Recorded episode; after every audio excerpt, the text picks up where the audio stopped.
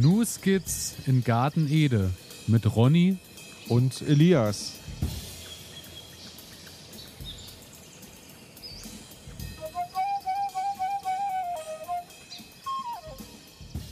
Herzlich willkommen, meine Damen und Herren. Herzlich willkommen zu einer weiteren Folge Ihres Lieblingsgarten-Podcasts News Skits in Garten Ede.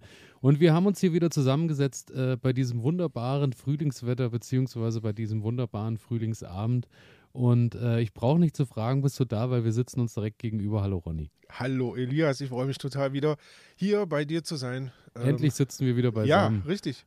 Und also das Wetter war super heute, aber naja, so richtig für draußen aufnehmen ist es, ist es noch ein bisschen kalt. Also ja, für, also tagsüber mag es gehen, aber abends ist es dann doch, äh, es sind, also letzte Nacht waren minus 8 Grad. Ja, ähm, äh, ist knackig. Also ich, ich, muss auch sagen, ich war ja mutig, habe schon ein bisschen in meinem Gewächshaus gepflanzt. Ja, ich erzähle ja. nachher noch davon.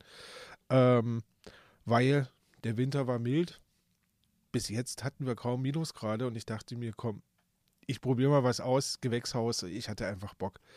Ähm, und ich hatte ausgesät und hatte angegossen und in der Nacht fing es dann an, äh, minus 5 Grad. Äh, und seitdem wird es jede Nacht irgendwie zwischen minus 3 und minus 8 Grad. Ich weiß nicht, ob es was, das wird. Also ähnlich sieht es bei mir auch aus, aber ich hatte, äh, ich habe jetzt sogar die Erfahrung gemacht, dass ähm, der Boden sogar im Frühbeet gefroren war und äh, trotz alledem jetzt äh, Radieschen und Spinat Sprießt anfängt alles. nach oben zu kommen. Also ja gut, dann die kämpfen sich durch, egal Gut. wie, weil tagsüber, ich glaube, heute waren es irgendwie 8, 9 Grad oder sowas und dann. Äh, Da ist es ja, schön warm, ja. Also ja, das, das dann, funktioniert. Also es sieht gut aus, die Pflanzen. Ich glaube, die kommen damit ganz gut klar. Und ähm, da freue ich mich. Daher, äh, ja, das äh, wird bei dir genauso kommen. Es hat halt zwei Wochen gedauert. Die Zeit brauchst halt durch die Kälte, die noch mit dabei ist. Ja, aber und, das nehme ich in Kauf. und ich glaube, alles andere, was halt jetzt noch nicht keimt, äh, wird dann halt irgendwann in zwei, drei Wochen keimen, wenn die Nachtfröste nicht mehr so intensiv sind oder sich das Ganze so ein bisschen einpendelt. aber das ist gut, da kann ich den Fehler der Woche schon mal streichen. Von daher, ich, bin, ich bin sehr gespannt, ähm, ob, die, ob die Pflänzchen durchkommen. Also das wir drücken auf natürlich wieder Fall mal alle schön. Daumen. Genau. Und äh, ja, wir sind mittlerweile bei Folge 62 angekommen. Wahnsinn, oder? Also es geht äh, wirklich Vollgas voran auf die Folge 100 und da werden wir uns ja dann sowieso nochmal das große Gartenfest einfallen lassen Boah, ich glaube, da machen wir 24 Stunden live. so. Boah, für genau. Boah, was auf die Ohren, Auf das jeden wird's. Fall, auf jeden Irre. Fall. Genau, und ähm, ja, ansonsten denke ich, der Rest wird sich wahrscheinlich wie immer alles in den Kategorien Ergeben. ergeben. Na klar. Klären. Ja. Aber wir wollten noch was verkünden. Wir wollten auf jeden Fall noch was verkünden, weil bevor wir natürlich in die Kategorien gehen, Genau. schalten wir ein zur Werbung. Das muss sein. Und das wollen wir auch unbedingt machen.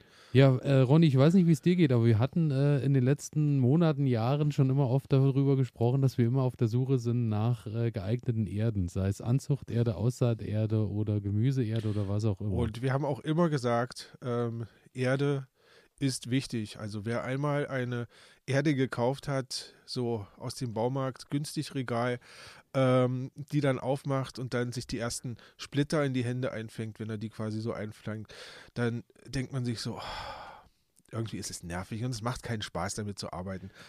Genauso ist es. Und deswegen äh, können wir äh, verkünden, äh, wir arbeiten ab jetzt mit Floragard zusammen und äh, Floragard ist quasi so der Allrounder mit allem, äh, was mit Erde zu tun hat. Also falls ihr Genau. auf der Suche seid nach äh, Erde, dort werdet ihr auf jeden Fall fündig. Ich glaube, das Sortiment umfasst wahrscheinlich 20 bis- bis 30 verschiedenste Sorten Erden. Genau, von, also von äh, Anzucht bis Anzucht mit Torf, ohne Torf, Gemüseerde mit Kurzzeitdünger, Langzeitdünger, mit äh, spezifisch für Gemüsearten bis zur Schildkrötenerde. Die habe ich nämlich tatsächlich auch es gesehen. ist alles dabei. die, auch Schildkrötenerde ist da. Also dort werdet ihr auf jeden Fall fündig. Und äh, die netten Leute von Floragard haben uns auch schon äh, einiges zukommen lassen. Dafür vielen Dank an der Stelle. Genau. Und äh, da können wir uns gerade so ein bisschen auslassen. Und ähm, Richtig, wir probieren jetzt einfach mal die verschiedenen Pflanzensorten äh, beziehungsweise Erdesorten aus und ähm, ja, starten jetzt einfach in die Aussaat schon mal mit diesen Erden und ich bin gespannt auf die Ergebnisse. Also wir werden natürlich hier darüber berichten, was wir für Ergebnisse erzielen konnten. Ähm, was ich auf jeden Fall schon mal sagen kann, ähm, du kennst das aus der fabelhaften Welt der Amelie. Äh, sie greift ja immer so gerne in diese in diese Bohnen rein, wenn das, weil das Gefühl so schön ist für sie. Und ich muss sagen, als ich heute so in den Sack der Erde reingegriffen habe, dachte ich mir so, oh, irgendwie. Liegt fest- schon mal gut in der ja, Hand. es es liegt gut in der Hand, er macht richtig Spaß auf Meer. Also Genau. da freue ich mich. Und äh, zu allen Experimenten, die äh, wir gerade oder ich gerade mit der Erde anstelle, da kommen wir sowieso auch später in den Kategorien Genau. nochmal genauer dazu. Oder aber auch natürlich äh, immer nachzuverfolgen auf unserem Instagram-Kanal Nuskizze in Garten Ede. Da werdet ihr dann irgendwie fündig und findet alle Bilder, Videos und Co. rund um den Podcast. Genauso ist es. Und somit würde ich sagen, starten wir direkt in unsere erste Kategorie. Die Pflanze der Stunde. So ist es.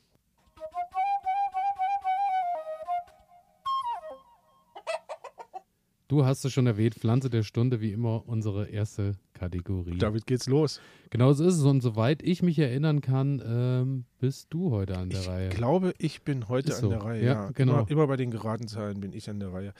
Nee, ich weiß gar nicht. Also vielleicht wisst ihr das besser da draußen. Vor allem mit den Spezialfolgen mittendrin ist. Äh, äh, Hat es uns irgendwie Zielsicher. rausgehauen. Ne? Ja. Ja, genau. ähm, ja, Pflanze der Stunde. Ich habe einen alten Bekannten mitgebracht und Raphanus sativus Salbei.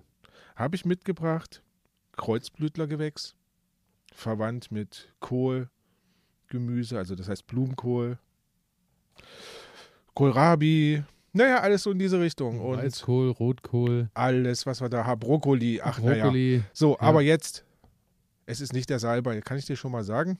Ähm, es ist das Radieschen. Das Radieschen. Das Radieschen. Ich dachte mir so, ähm, es ist Frühling und so eine der ersten Pflanzen, die man so raushaut, ähm, ist ja immer das Radieschen, Ja. einfach weil ist schnell da. Ich kann schnell Erfolge vorweisen und ähm, auch für diejenigen unter euch, die jetzt neu zum Gärtner gekommen sind und die einfach Bock haben, ähm, in diesem Jahr lege ich los, ähm, dann vielleicht einfach mal so diese Einsteigerpflanze, Radieschen ausprobieren, auch mit Kindern immer klasse, weil ich sag mal zwischen vier bis acht Wochen sind Ergebnisse zu sehen und kann die Ernte eingefahren werden und das ist natürlich cool. Also gerade für Kinder ähm, ist das immer schwierig, wenn man dann ein halbes, dreiviertel Jahr warten muss, bis man irgendwie was sieht. Das ist, Äh. das ist wohl wahr. Und vor allem gibt es halt, äh, bei den Radieschen hast du immer den Vorteil, die gibt es auch in allen Farben und Formen. Und, Äh, richtig. hat, hat auch tausend Verwendungsmöglichkeiten. Kann das man ist auch das Schöne. Alles Mögliche mitmachen und ich dachte mir, ach, warum nicht? Ähm, ich habe mal recherchiert. Wir haben schon einmal über das Radieschen gesprochen. Ich glaube auch. Folge 5 oder Folge 6 war es. Siehste? Und ich dachte mir, nee, komm, ähm, Folge 62, da können wir, da können wir Können nochmal noch mal- nachlegen. Ja, ich wir denke, ich denke noch mal machen wir noch Und mal vielleicht Werbung. auch noch ein paar eigene Erfahrungen für das Radieschen, genau.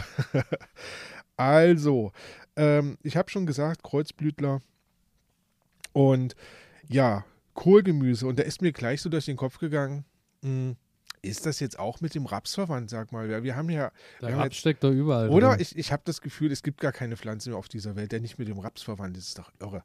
Die Ähm, Frage bei Verwandtschaft mit Kohlgemüse, die ich mir stelle, ist, äh, warum habe ich die Blätter noch nie mitgegessen? Das kann sein. Aber da muss ich sagen, habe ich bei meiner Recherche nichts gefunden, ob man die essen kann oder Aber ich nicht. glaube nicht, weil so wie die sich äh, anfühlen, weil die ja oft auch ein so ein bisschen pieksig, pieksig, ne? sind. Ja. Ich weiß nicht, ob ich, also ja, ich mag Abenteuer, aber Ja, vielleicht warum nicht, unbedingt im Salat. Einfach mal. also ich weiß, wer es gerne frisst, und zwar die Meerschweinchen. Ähm, bei uns ist immer, ähm, also wir, wir haben Großer quasi. Spaß für die ganze ja klar, Familie. wir haben, da ist für jeden was dabei. Ähm, kommen wir wieder zurück zum Radieschen. Herkunft ist ein bisschen unklar. Einige Seiten sagen, man weiß nicht so richtig, wo es herkommt.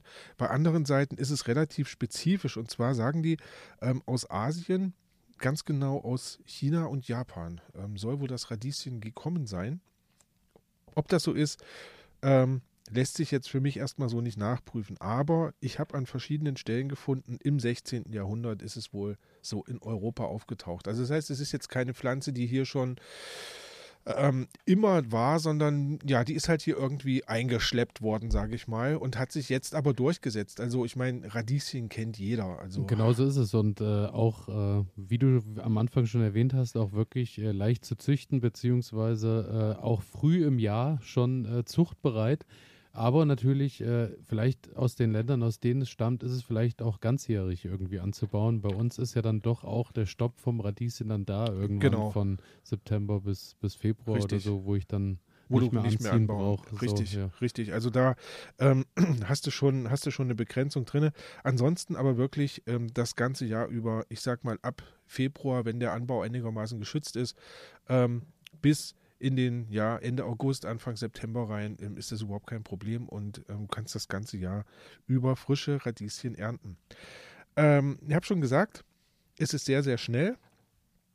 Also sehr, sehr schnell wachsend und damit auch äh, die Ernte sehr schnell da und damit eignet sich natürlich auch wunderbar, ähm, dass ich es quasi als Vorzucht nehmen kann oder als Nachzucht oder ich habe auch bei manchen Stellen gelesen, die packen das einfach in die Mitte nochmal rein. Ähm, ja, das erste ist aus dem Beet raus und bevor ich jetzt mit der nächsten ähm, Kultur anfange, dann packe ich mir erstmal ein paar Radieschen dazu. Klassiker ist, glaube ich, auch immer ähm, bei den Möhren, in den Möhrenreihen, äh, Mhm. noch Radieschen mit äh, zwischendurch zu streuen, Genau. weil du dann siehst, wo die Reihen äh, entlang gehen und das Radieschen natürlich bedeutend früher da ist als Richtig. die Möhre. Richtig.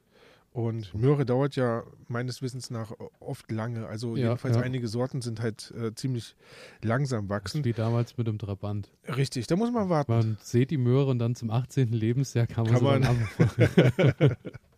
Ja, ähm, zum Äußeren, ich glaube, da brauche ich nicht viel sagen. Ähm, als ich Kind war, gab es eine, eine Radieschensorte, also jedenfalls so eine Radieschensorte, an die ich mich erinnern kann und Das- die war rund und rot. Ähm, manche waren ein bisschen dicker, manche ein bisschen dünner. Ähm, bei manchen fand man dann welche, die waren, ja, weiß ich nicht, 5, 6 Zentimeter, also wirklich dann mal, aber das waren die Ausnahmen. Normalerweise, sage ich mal, so bis, bis 4 Zentimeter im Durchmesser ist so ein, ist so ein Radieschen. Also ich Heute, glaube, wenn du hm? sie stehen lässt, wird jede Sorte, glaube ich, irgendwann so groß. Ein bisschen die, größer. Schmeck, die schmecken dann halt Ja, da komm die ich gleich zu. Halt unfassbar holzig. Da komme ich so, gleich ne? zu. Ja. Ähm, das hat nämlich alles so seine Bewandtnis. Ähm, aber es gibt halt nicht nur diese roten Sorten, wie man die so klassisch kennt, sondern ähm, das beginnt bei wirklich weinroten Sorten über rote dann bis zu weißen oder auch ähm, weiß, also rot-weißen, die dann so einen Verlauf drin haben und oben rot und unten weiß sind. Oder es gibt auch komplett weiße Sorten. Ähm, ich glaube, Eiszapfen ist so eine Sorte, die, die ähm, ziemlich komplett weiß weiß ist, ne? ja. Genau. Und äh, Ähm, mit Rot-Weiß, äh, die ähnlich aussieht wie der Eiszapfen, längliche Mhm. Form ist äh, French Breakfast. Gibt es, French glaube ich, Breakfast. auch äh, mittlerweile Züchtung 1, 2 und 3 oder so. Okay. Ist auf jeden Fall äh, bei uns immer gern gesehen, weil die einfach so äh, schön gemustert sind. Sieht so ein bisschen aus wie ein Keukarpfen von oben. Oh, das ist gut. Wobei ich beste Erfahrung. Macht ein schönes Bild am Frühstückstisch. Ist so, ja? ist so. Und äh, gleich äh, da auch nochmal, wo wir gerade bei den Sorten sind, kleiner äh, Tipp noch am Rande. Äh, aus eigener Erfahrung, bei mir hat sich äh, als Frühjahrs, als allererste Februar Aussaat der Grazer Trieb. Ist tatsächlich Okay. das Radieschen, was äh, sich immer am besten gemacht hat bisher. Und als erstes hochgekommen ist und mit der Kälte wunderbar klarkommt. Super. Super. Also Grazer Trieb, kann ich nur empfehlen. Grazer Trieb als erstes und äh, French Breakfast fürs Dann- Auge. Sehr schön. Und dann einen schönen Salat gemacht und ach, Genau so ist ach, es. Herrlich. Das waren unsere kulinarischen Tipps.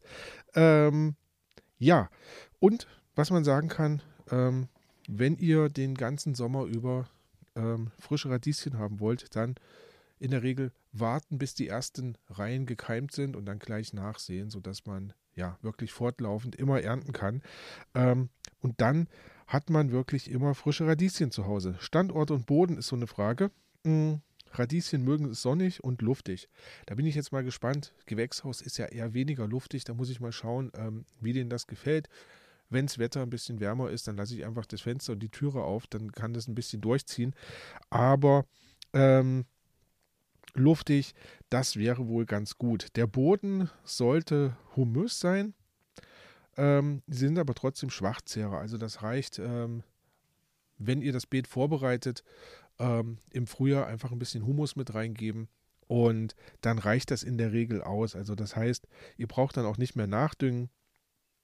Ähm, das genügt den Radieschen vollkommen und wichtig ist nur gleichmäßige Feuchtigkeit, damit die keinen Stress bekommt und dann wächst da eigentlich relativ schnell eine schmackhafte Frucht heran. Ja, ich glaube, das ist dann so, wie wir es am Anfang schon gesagt haben. Es ist halt eigentlich wirklich völlig anspruchsloses Gemüse, Ja. was eigentlich überall gedeiht.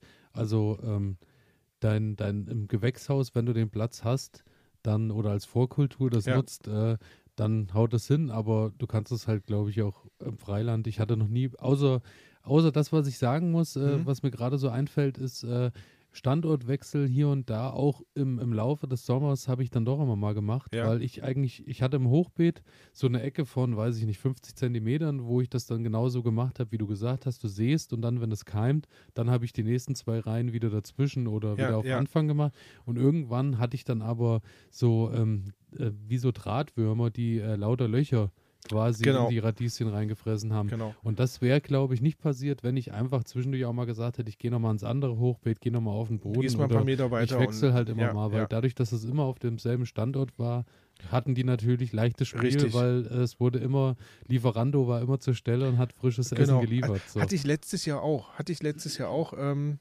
ist ein bisschen ärgerlich. Sieht nicht so schön aus.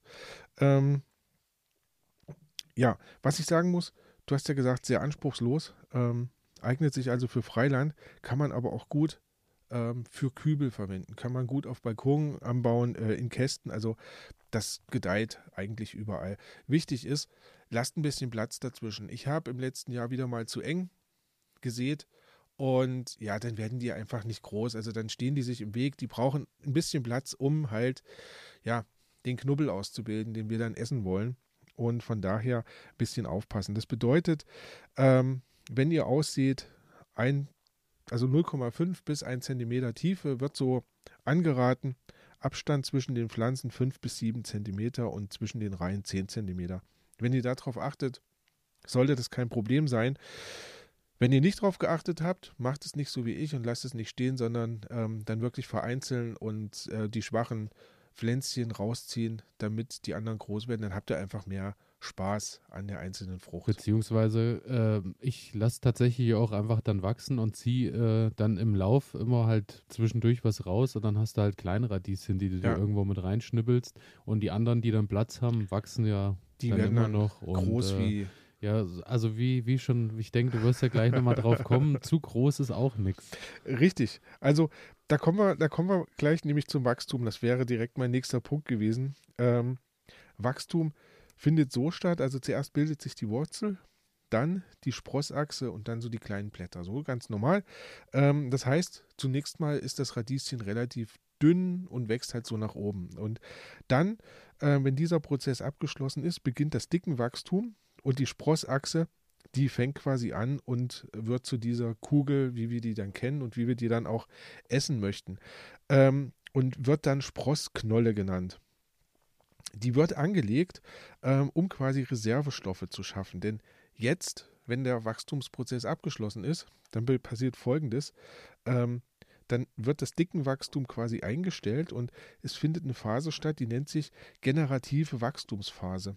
Und die ist dafür da, dass die Pflanze sich vermehren kann. Also das heißt, die versucht jetzt Samen auszubilden. Was macht die? Die treibt nach oben aus, wo dann die Blüten wachsen und weil die sich dann nicht halten kann, fängt die natürlich an und wird holzig, weil ein holziger Stängel wird halt einfach stabiler. Und ich habe gelesen, ich habe es noch nicht ausprobiert, aber dieser Stängel, wo die, wo die Blüten wachsen, das kann bis zu zwei Metern hoch werden.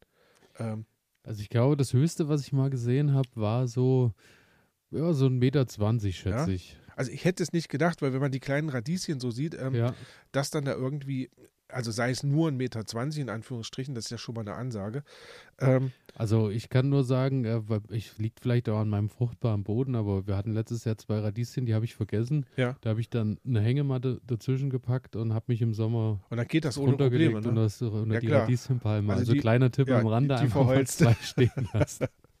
Ähm, also, ähm, die verholzt halt irgendwann. Und das hat damit zu tun, dass die Pflanze halt versucht, stabil zu werden, um, um quasi die Blüten und dann auch die Samen zu halten.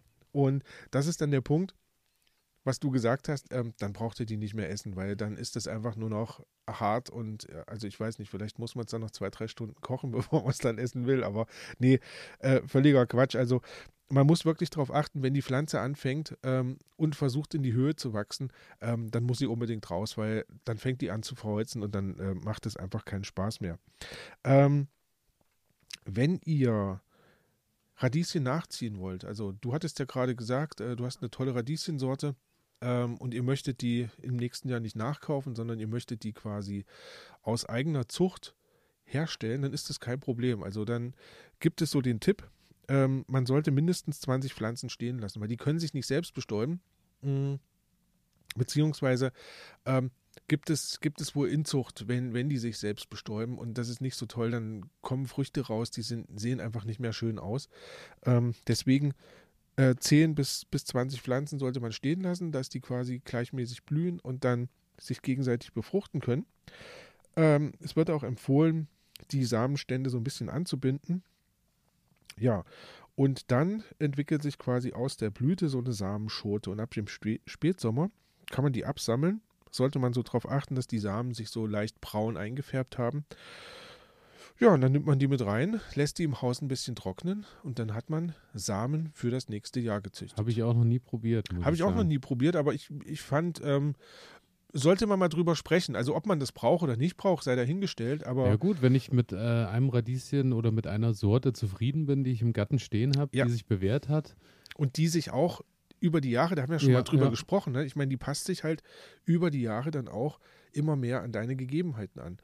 Ähm, und von daher schaffst du dir ein eigenes Radieschen. Ich meine, die Sorte wird sich nicht ändern, aber du schaffst dir ein Radieschen, was quasi sich auf deine Bedingungen einlässt. So. Die Gefahr ist, wie du gerade gesagt hast, auf jeden Fall da, dass äh, sie sich vielleicht selbst bestäubt hat. Mhm. Äh, das, was ich noch nicht gesehen habe, ist, ähm, was wir auch immer mal beim Thema hatten, äh, der, der Weiterentwicklung vom Samen oder das äh, Ziehen ist ähm, Hybridsamen, habe ich bei Radieschen auch noch nicht gesehen. Wird sich wahrscheinlich auch nicht rechnen, so dass äh, sich jemand dran macht und Hybridradieschen. Hybridradieschen, also die dann, weiß ich nicht. So dick äh, sind wie ein Kohlrabi oder so. Ja, weil der Eiszapfen dann rot sein soll. Ja, so, das, ja. ich glaube, das, ja, wahrscheinlich wird es nicht geben. Daher ist wahrscheinlich da auch kein Problem, dass du da irgendwelche. Das wäre dann der Eispickel oder sowas. Ja, ja. Genau.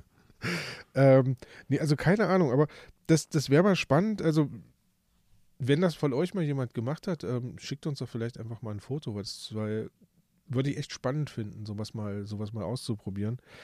Ähm, genau, alle Adressen wie immer in den Shownotes. Genau. Ja, kommen wir noch zum Geschmack. Ich glaube, da brauchen wir nicht großartig drüber sprechen, weil jeder hat schon mal ein Radieschen gegessen. Was ich feststellen kann, wenn ich im Moment gerade so ein Radieschen aus dem Supermarkt kaufe, dann ähm, schmeckt das nicht so, wie ich das von früher kenne. Ne? Also wenn ich früher bei Oma aus dem Garten Radieschen gegessen habe, ähm, dann hat mir das als Kind wirklich so den Mund verbrannt. Also das war scharf, das hat gebitzelt, das war einfach, ja, kräftig im Geschmack. Es ist immer so das große äh, Erwachen. Damit geht dann der Frühling los, wenn das genau. erste Radieschen geerntet ist im eigenen Garten ja. und du hast den ganzen Winter deinen Gaumen nur äh, mit, mit äh, irgendwelchen äh, importierten Radieschen äh, beglückt. Und dann kommt das erste Frische aus dem eigenen Du beißt Garten. du herzhaft rein ja. und weißt dann, wie Radieschen ja. schmeckt.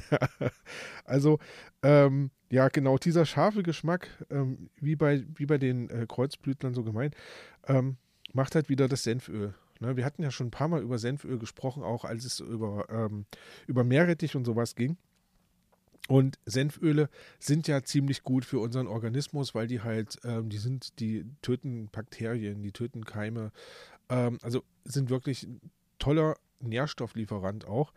Und von daher ähm, ist so ein Radieschen ein tolles Produkt, wächst schnell, habe ich schnell zur Hand ähm, und ähm, ja, ist, ist ziemlich gut für den Organismus. Also eine tolle Sache. Im Freiland kann man sagen, werden die Radieschen in der Regel kleiner, als wenn man die geschützt irgendwo anbaut. Sorgt aber auch dafür, dass sie schärfer werden. Du hast beim letzten Mal, haben wir ja über Chili gesprochen, mhm. mhm. ähm, und da bist du ja auch drauf gekommen. Wenn die Chili so ein bisschen kompakter sind, ein bisschen kleiner sind, du hast, glaube ich, gesagt, wenn ich sie weniger gieße und da so ein bisschen Stress reinbringe, dass ja, die Pflanze ja, dann anfängt.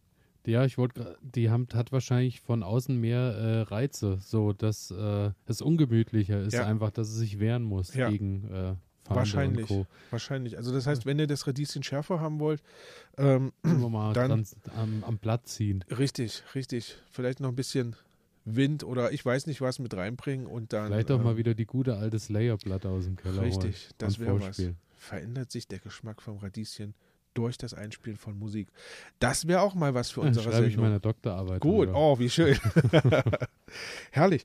Ähm, ja, das war's von meiner Seite. Pflanze der Stunde das Radieschen. Ähm, ich wünsche euch ganz viel Spaß beim Anbauen. Also bei mir sind schon ein paar in den, äh, ins Beet gewandert und ja, ich bin gespannt, wann ich sie endlich ernten kann. Und wo ich noch mehr drauf gespannt bin, was hast du uns mitgebracht, Elias? Was ist deine Pflanze Wir der Stunde? ähm, gleichen uns so ziemlich an heute, weil ähm, es ist, äh, ich habe auch was mitgebracht, was wir schon hatten, was aber gerade halt einfach wunderbar in die Zeit passt und auch wunderbar dazugehört. Wir hatten auch schon so viel, ne? Ja, und äh, ich muss halt sagen, das, was äh, den großen Unterschied macht zu, äh, ich glaube, meine Pflanze war auch bei Folge zwei oder drei irgendwann mal. Ähm, Kartoffel oder Chili? Tomate. Ja, Chili hat man, da sind wir schon bei den Top 3. Ah, sehr gut. Und ähm, zwar ist es so, ähm, das Schöne ist, mittlerweile haben wir auch ein bisschen Erfahrung sammeln Ja. dürfen, die wir dann jetzt auch wieder weitergeben können. Und Genau. dadurch ähm, ist das natürlich auch äh, nicht nur einfach stumpfe Wiederholung, sondern wir können natürlich zu vielen Themen auch ganz andere Geschichten mittlerweile noch Richtig. beitragen. Und daher, wie du schon richtig gesagt hast, äh, es war dabei, es ist äh, die Tomate. Ja. Weil ich habe jetzt im März angefangen, Tomaten anzuziehen. Warum und wieso komme ich später dazu. Und ähm, Solanum ilicopersicum So heißt sie auf Latein. ist der lateinische Name wohl. Äh, das Lipopersicum kommt wohl daher, dass sie Nachtschattengewächs ist. Ich hoffe, ich erzähle jetzt keinen Quatsch, aber es hört sich erstmal das gut hört an. sich gut an, auf jeden Ich Fall. lasse es einfach mal so stehen. Und ähm, ist auf jeden Fall, wenn du bei YouTube und Co. guckst, das mit Abstand meistgeklickteste Gemüse, was so Anbau und Anzucht angeht, Tomate. ist so, das ist wirklich das heiße Ding, weil ähm, ich glaube, es ist einfach, jeder mag Tomaten und wer Tomaten nicht mag, der mag sie wenigstens in Ketchup oder eingekocht als Ja. Soße oder was auch immer. es und ist unglaublich ist so- vielfältig, ja. Es sieht auch toll aus, egal ob du so im Garten oder auf dem Balkon irgendwo in einem Kübel stehen hast. Es ist einfach eine schöne Sache, weil du über, wenn du so gut vorziehst und dann fängt die im Juni an und bildet die schon Früchte. Wenn du das hinkriegst, dann äh, hast, hast du vier Monate, kannst du immer wieder ernten an der Pflanze. Es ist halt eine recht dankbare Geschichte so. Und du hast, du hast auch so unterschiedliche Sorten, also auch, auch von der Optik her. Ne? Du kannst dich noch erinnern, die Reisetomate, die Reisetomate, die ich mal angebaut hatte. Ähm, du hast mittlerweile schwarze Sorten, du hast äh, Ja, ja. unglaubliche Vielfalt. Ähm, ja, Genau kann, so ich, kann ich verstehen, Ja, warum die ja. Leute da so. Und ähm, bevor wir zum Aussehen und Co. kommen, äh, noch kurzer Abriss, äh, stammt aus Mittel- und Südamerika, ist ähm, wohl für die indigenen Ureinwohner Lateinamerikas äh, schon immer fester Bestandteil äh, in- der Nahrung gewesen, ist zu uns dann irgendwann nach Europa im 16. Jahrhundert gekommen, wurde zunächst tatsächlich nur als äh, Zierpflanze kultiviert und erst ähm, ab dem 20. Jahrhundert so richtig äh, auf Ertrag gezüchtet. Als Also Zierpflanze. ja, tatsächlich. Also eine Zierde ist es ja jetzt nicht, muss ich sagen, oder? Also ich meine, klar, du schon, hast so ein die bisschen. Blätter haben so ein schönes gezacktes, äh, Ja, also die Blüten sind relativ klein und unscheinbar. ja, aber ich glaube, also es ist schon, wenn du die ordentlich ziehst, ist es schon eine Impos. Also Ja, gut, es die kann schon, buschig werden und so. sieht Ja, schon, das- stellt was dar, ja. sag ich mal. Auf jeden Fall. Naja, gut, aber da sind wir ja direkt bei Aussehen und Wuchs. Ähm, das Schöne ist bei den Tomaten, äh, bei der Vielfalt ist halt keine Grenzen gesetzt. Ich habe mal gegoogelt, äh, wie viel Sorten Tomaten es gibt auf der Welt. 2000, 3000? Es wird geschätzt, dass es insgesamt über 10.000 Sorten mittlerweile gibt, die gezüchtet Das ist wurden. gut. Also völlig abgefahren. Na, da müssen wir noch einige Sendungen Ja, machen, ich bevor wir glaube durch auch sind. noch einige Jahre, bis wir da immer, wenn ich sage, äh, ich gehe mit zehn Sorten ins Jahr, äh, da brauchen wir noch mal ein paar Jahre. Da brauchen wir noch ein paar Jahre. Genau Ja. so ist es. Und ähm, schön ist halt bei der Tomate die Vielfalt. Du hast äh, Pflanzen von 20 Zentimetern bis 2 Meter ist eigentlich, und die 2 Mhm. Meter sind auch nur so das, was Weil du höher nicht kommst. unser ja. eins äh, schafft, wenn du einen Gärtner hast, der sich richtig äh, dem verschreibt, der züchtet dir die auch auf 7, 8 Meter, wenn er die dann im Kreis Wollte ich gerade sagen, ne? lässt. wenn, wenn, also, man, wenn man diese wirklich diese Produktionsstätten sieht, Ja, also ja. Da, da fährt man ja mit, mit Gabelstaplern quasi ja, rein ja. also ich sag mal so, Hausgarten sind wir dann so bei 2 Meter, wo du dann auch sagst, du kappst dann irgendwann, weil Ja. es reicht dann halt auch. Und äh, ja, die Blätter sind äh, dunkelgrün, sind so äh, leicht gefiedert und behaart. Also Mhm. äh, ich denke, die Blätter hat jeder schon mal gesehen. Und ganz charakteristisch natürlich, ähm, kennt auch jeder von uns, wenn du dran vorbeiläufst und kommst irgendwo dran, der würzige Duft, äh, Ja, den die Tomate sofort oder das, was du auch an den Fingern hast, wenn du an der Pflanze äh, arbeitest oder, oder was runter machst, du Immer hast sofort typisch diesen Tomate, Duft, ja, ja. Genau, und ähm, Ja, ab Mai in der Regel geht es dann los, wenn bei uns die Temperaturen so sind, die Eisheiligen sind vorüber, kannst du dann irgendwann mit rechnen, dass die kleinen gelben Blüten dann kommen, aus denen später die Früchte dann äh, wachsen. Und dann hast du halt von Stabtomate über Busch- und Balkontomate, über Fleischtomate und Kirsch- und Cocktailtomate breit aufgestellt, alles Mögliche. Also die Wildsorten. Denk, ja, ja, also es ist der ja. helle Wahnsinn. Also wir haben ja wirklich hier schon auch drüber gesprochen, so Stabtomate, du hast, äh, machst klassisch, wie man, so kannte ich das von früher bei uns immer, du hast einfach einen Rankhilfe, das war meistens so ein Spiralstab, genau. der drangestellt wurde genau. und dann wurden die auf 1,50 Meter und das war's, dann hast du einen langen Haupttrieb gehabt. Busch- und Balkontomaten hatten wir letztes Jahr die Steve Whitney oder die Rote Murmel zum Richtig. Beispiel, die einfach wirklich äh, wachsen buschig ohne Ende ja. werden. Dann Fleischtomaten erschließt sich natürlich aufgrund der, der Fruchtgröße, mhm. wo du dann ich glaube, wir haben dieses Jahr ähm, da auch nochmal liebe Grüße an Kulinaris Saatgut, ja, die uns auch an, äh, mal zur Seite stehen.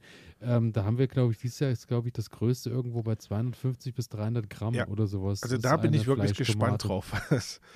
ähm, und dann äh, Kirsch- und Cocktailtomaten haben wir natürlich die kleinen Snacktomaten, die A, wunderbar im Garten natürlich auch mhm. gesnackt werden können oder eben auch für Salate und Co. sich hervorragend eignen. Also da ist wirklich an Vielfalt keine Grenze gesetzt. Boden und Klima, was braucht die Pflanze? Die Pflanze braucht auf jeden Fall dreieinhalb Monate äh, eine intensive Wärmeperiode und viel Sonne. Das wiederum bedeutet natürlich für uns hier, wir haben nicht mehr als dreieinhalb Monate intensive Wärmeperiode, wenn es gut läuft. Da muss er sich Mühe geben. Daher vorziehen, das A und O. Richtig. Das äh, steht außer Frage. Und ähm, dann kommt es natürlich darauf an, ähm, zum Boden und Klima, was ihr euch für eine Sorte aussucht, das ist sowieso immer das A und O. Es gibt ja die Freilandtomaten, es gibt die Tomaten, die mit denen ein Dach reicht, es gibt Tomaten, die müssen ins Gewächshaus. Mhm. Und da muss ich mir natürlich vorher Gedanken drüber machen. Das, was natürlich klar ist, ist äh, geschützt im Gewächshaus. Ich glaube, die Erfahrung haben wir beide mittlerweile gemacht, hat irgendwie schon seine Vorzüge, weil die Pflanze ja. einfach sicherer, fester und geschützter steht. Also man muss sagen, ähm, im letzten Jahr war es ja wirklich, war es ja wirklich hart. Wir haben ja, wir haben ja häufig geflucht. Ähm, selbst die Freilandtomaten hatten da ihre Probleme ja. durchzukommen. Ne? Ähm, also meine Erfahrung ist, immer irgendwie einen kleinen Regenschutz drüber bauen, äh, kann nicht schaden. Also ich würde sie immer wieder rausstellen, aber wenn man irgendwie ein kleines Vordach hat oder irgendwas, also dass sie nicht komplett Wind und Wetter ausgesetzt sind, ähm, dann das ist schon das Optimale. Also wie gesagt, eine Sorte Resibella, glaube ich, war es letztes Jahr. Bei mir war es äh, die Viva Roma, die sich am besten durchgesetzt hat. Ja, und ich glaube, bei mir war es die ja. Resibella, ähm, die wirklich keine Probleme ja, gemacht hat. Ja. Ähm, aber ansonsten war es verheerend. Ähm, ja. Aber auch da äh, zu dem Thema wird interessant, äh, da werden wir dann irgendwann mal äh, im Laufe des Jahres nochmal bei Kulinaris anklopfen, weil die züchten ja die Sorten komplett alle im Freiland und schauen, wie die sich durchsetzen. Da bin ich und, gespannt äh, drauf, ja. Da bin ich gespannt auf den Acker, weil das ist, äh, wenn da wirklich Tomatenpflanze nebeneinander Reihe in Glied steht und dann, äh, das werden wir uns mal angucken, aber dazu natürlich wie immer dranbleiben lohnt sich sowieso. Also wirklich, da halten wir euch auf dem Laufenden. Das wird genau so ist es. Spannend. Ansonsten bei der Tomate, Boden sollte natürlich äh, nährstoffreich sein. Also äh, die braucht halt wirklich als Starkzehrer oder Starkzehrerin ja. schon ordentlich Bums im ja. Boden. Also, also, da immer die Empfehlung, ähm, haltet immer ein Kännchen ähm, Brennnesseljauch oder sowas das, bereit. Das, äh, das sowieso und auch in den Vorbereitungen. Ähm, ich habe gelesen, ähm, in, in, irgendeinem Buch hatte ich es gelesen, dass äh, sogar empfohlen wird, sechs Wochen bevor du äh, die, die Tomate dann rausstellst. Mhm. Oder aber, wenn du sie drinnen ansiehst, dann dir überlegst, wo die draußen hinkommen und dann schon mal äh, Löcher aushebst, in die du, äh, die du komplett füllst mit Kompost ebenerdig. Und echt so, ja, eine, ja, so eine Power. Ja, also wow. so, ich muss sagen, bei mir ist es so, äh, ich habe bin meistens mit der Planung immer noch nicht so weit, dass ich schon genau weiß, wo welche Pflanze steht, jetzt ja. Anfang März. Und äh, daher, ich äh, bereite die Beete eigentlich generell immer ein bisschen im, im, Herbst mit Mist oder und dann jetzt im Frühjahr halt mit äh, gereiftem Kompost ein mhm. bisschen aus mhm. und das hat bisher auch immer gut funktioniert.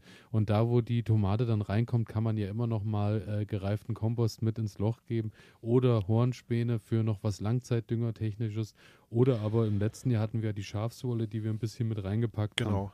Also ich glaube, da kommt es auch wieder drauf an, ähm, in welcher Liga man spielen will. Ne? Also so reicht dir Hobbygärtnerliga oder willst du, willst du in die Formel 1 kommen? Natürlich wie immer Ähm, Formel 1. Da, dann sollte man, glaube ich, äh, schon genau planen.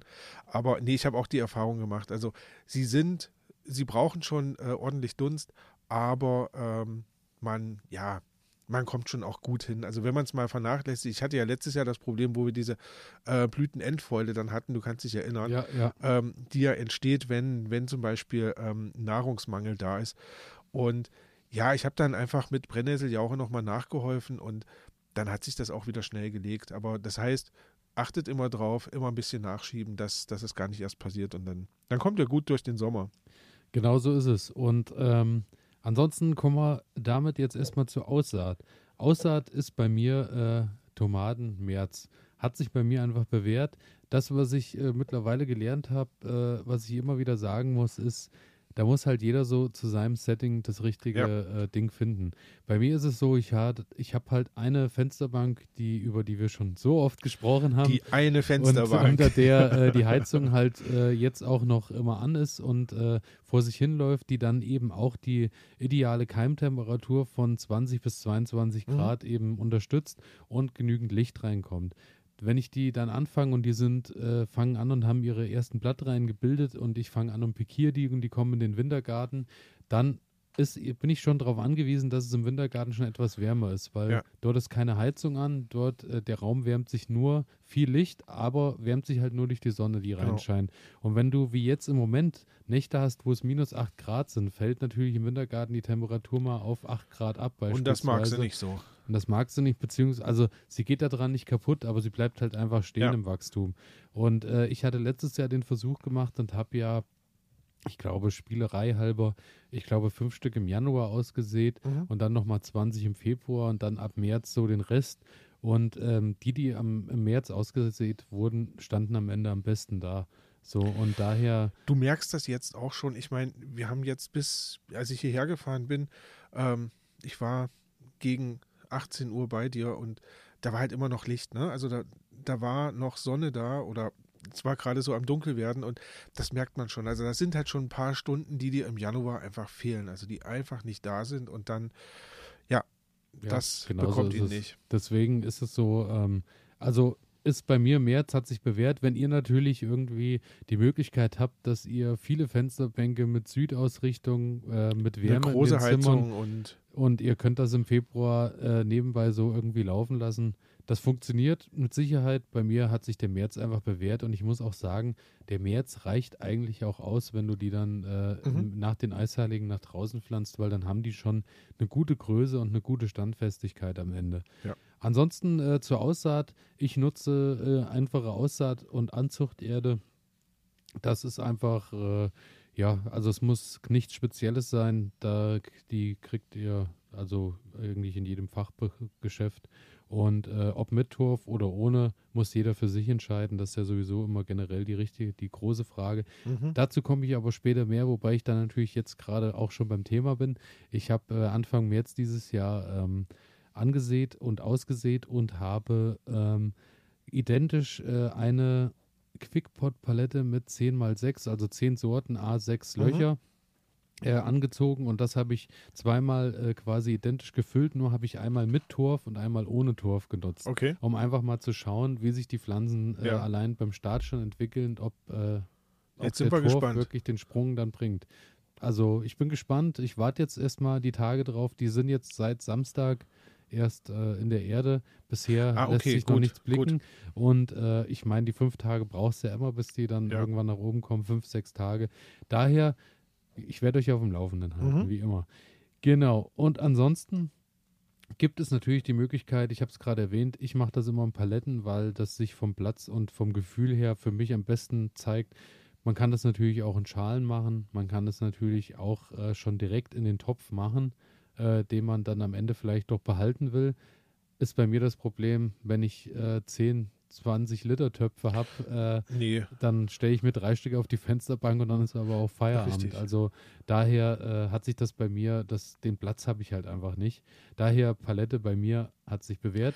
Kann man, kann man eigentlich jedem nur empfehlen, also sich, sich so ein paar Paletten anzuschaffen. Also wenn ihr, wenn ihr da was vorhabt und ähm, ihr öfter was anziehen wollt, dann, dann besorgt euch echt so eine Palette, weil da seid ihr am elegantesten raus. Also das andere mit Töpfen und sowas, das, das funktioniert, aber es macht einfach viel mehr Arbeit und ähm, mit den Paletten seid ihr, ja, seid ihr gut aufgestellt, seid einigermaßen professionell und ähm, das Arbeiten macht einfach mehr Spaß. Ne? Also gutes Werkzeug hilft halt einfach dabei. Ja, und das, hilft halt auch Jahre. Ja, genau. So, und äh, wie du schon sagst, ähm, das, was auf jeden Fall dann halt äh, durch die Paletten äh, auf jeden Fall dazukommt, ist, äh, man muss irgendwann pikieren.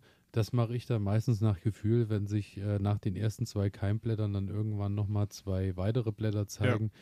Dann fange ich meistens an und pikiere und dann kommen die in, ähm, ich habe letztes Jahr kleinere Töpfe verwendet. Letztes Jahr hatte ich, glaube ich, die 9x9 und äh, davor das Jahr hatte ich die 11x11 Töpfe. Mhm. Ähm, ich hatte das Gefühl, der Unterschied war nicht besonders groß, aber es gab zwei, drei Sorten, die sich in den größeren Töpfen doch deutlich wohler ja? gefühlt haben, ja, im Vergleich. Okay.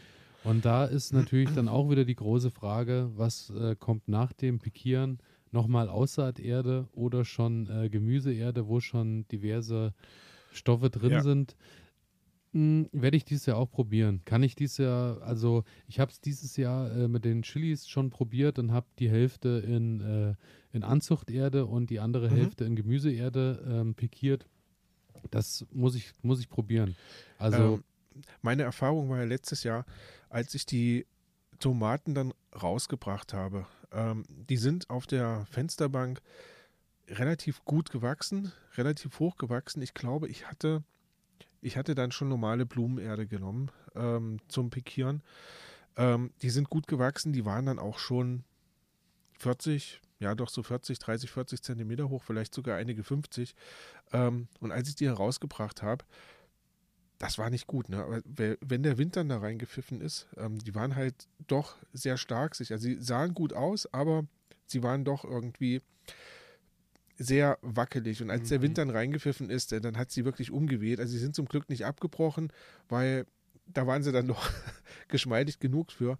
Ähm, aber ich werde das dies Jahr auch ausprobieren. Einfach noch mal ein bisschen die Energie rausnehmen, weiter mit einer Anzuchterde arbeiten, ähm, dass sie vielleicht im Wachstum einfach noch ein bisschen gehemmt sind und breiter werden, buschiger mhm. werden. Das, das ist vielleicht immer, eher im Wurzelweg noch ja, ein bisschen. Genau, das ist bei mir immer so das Problem gewesen.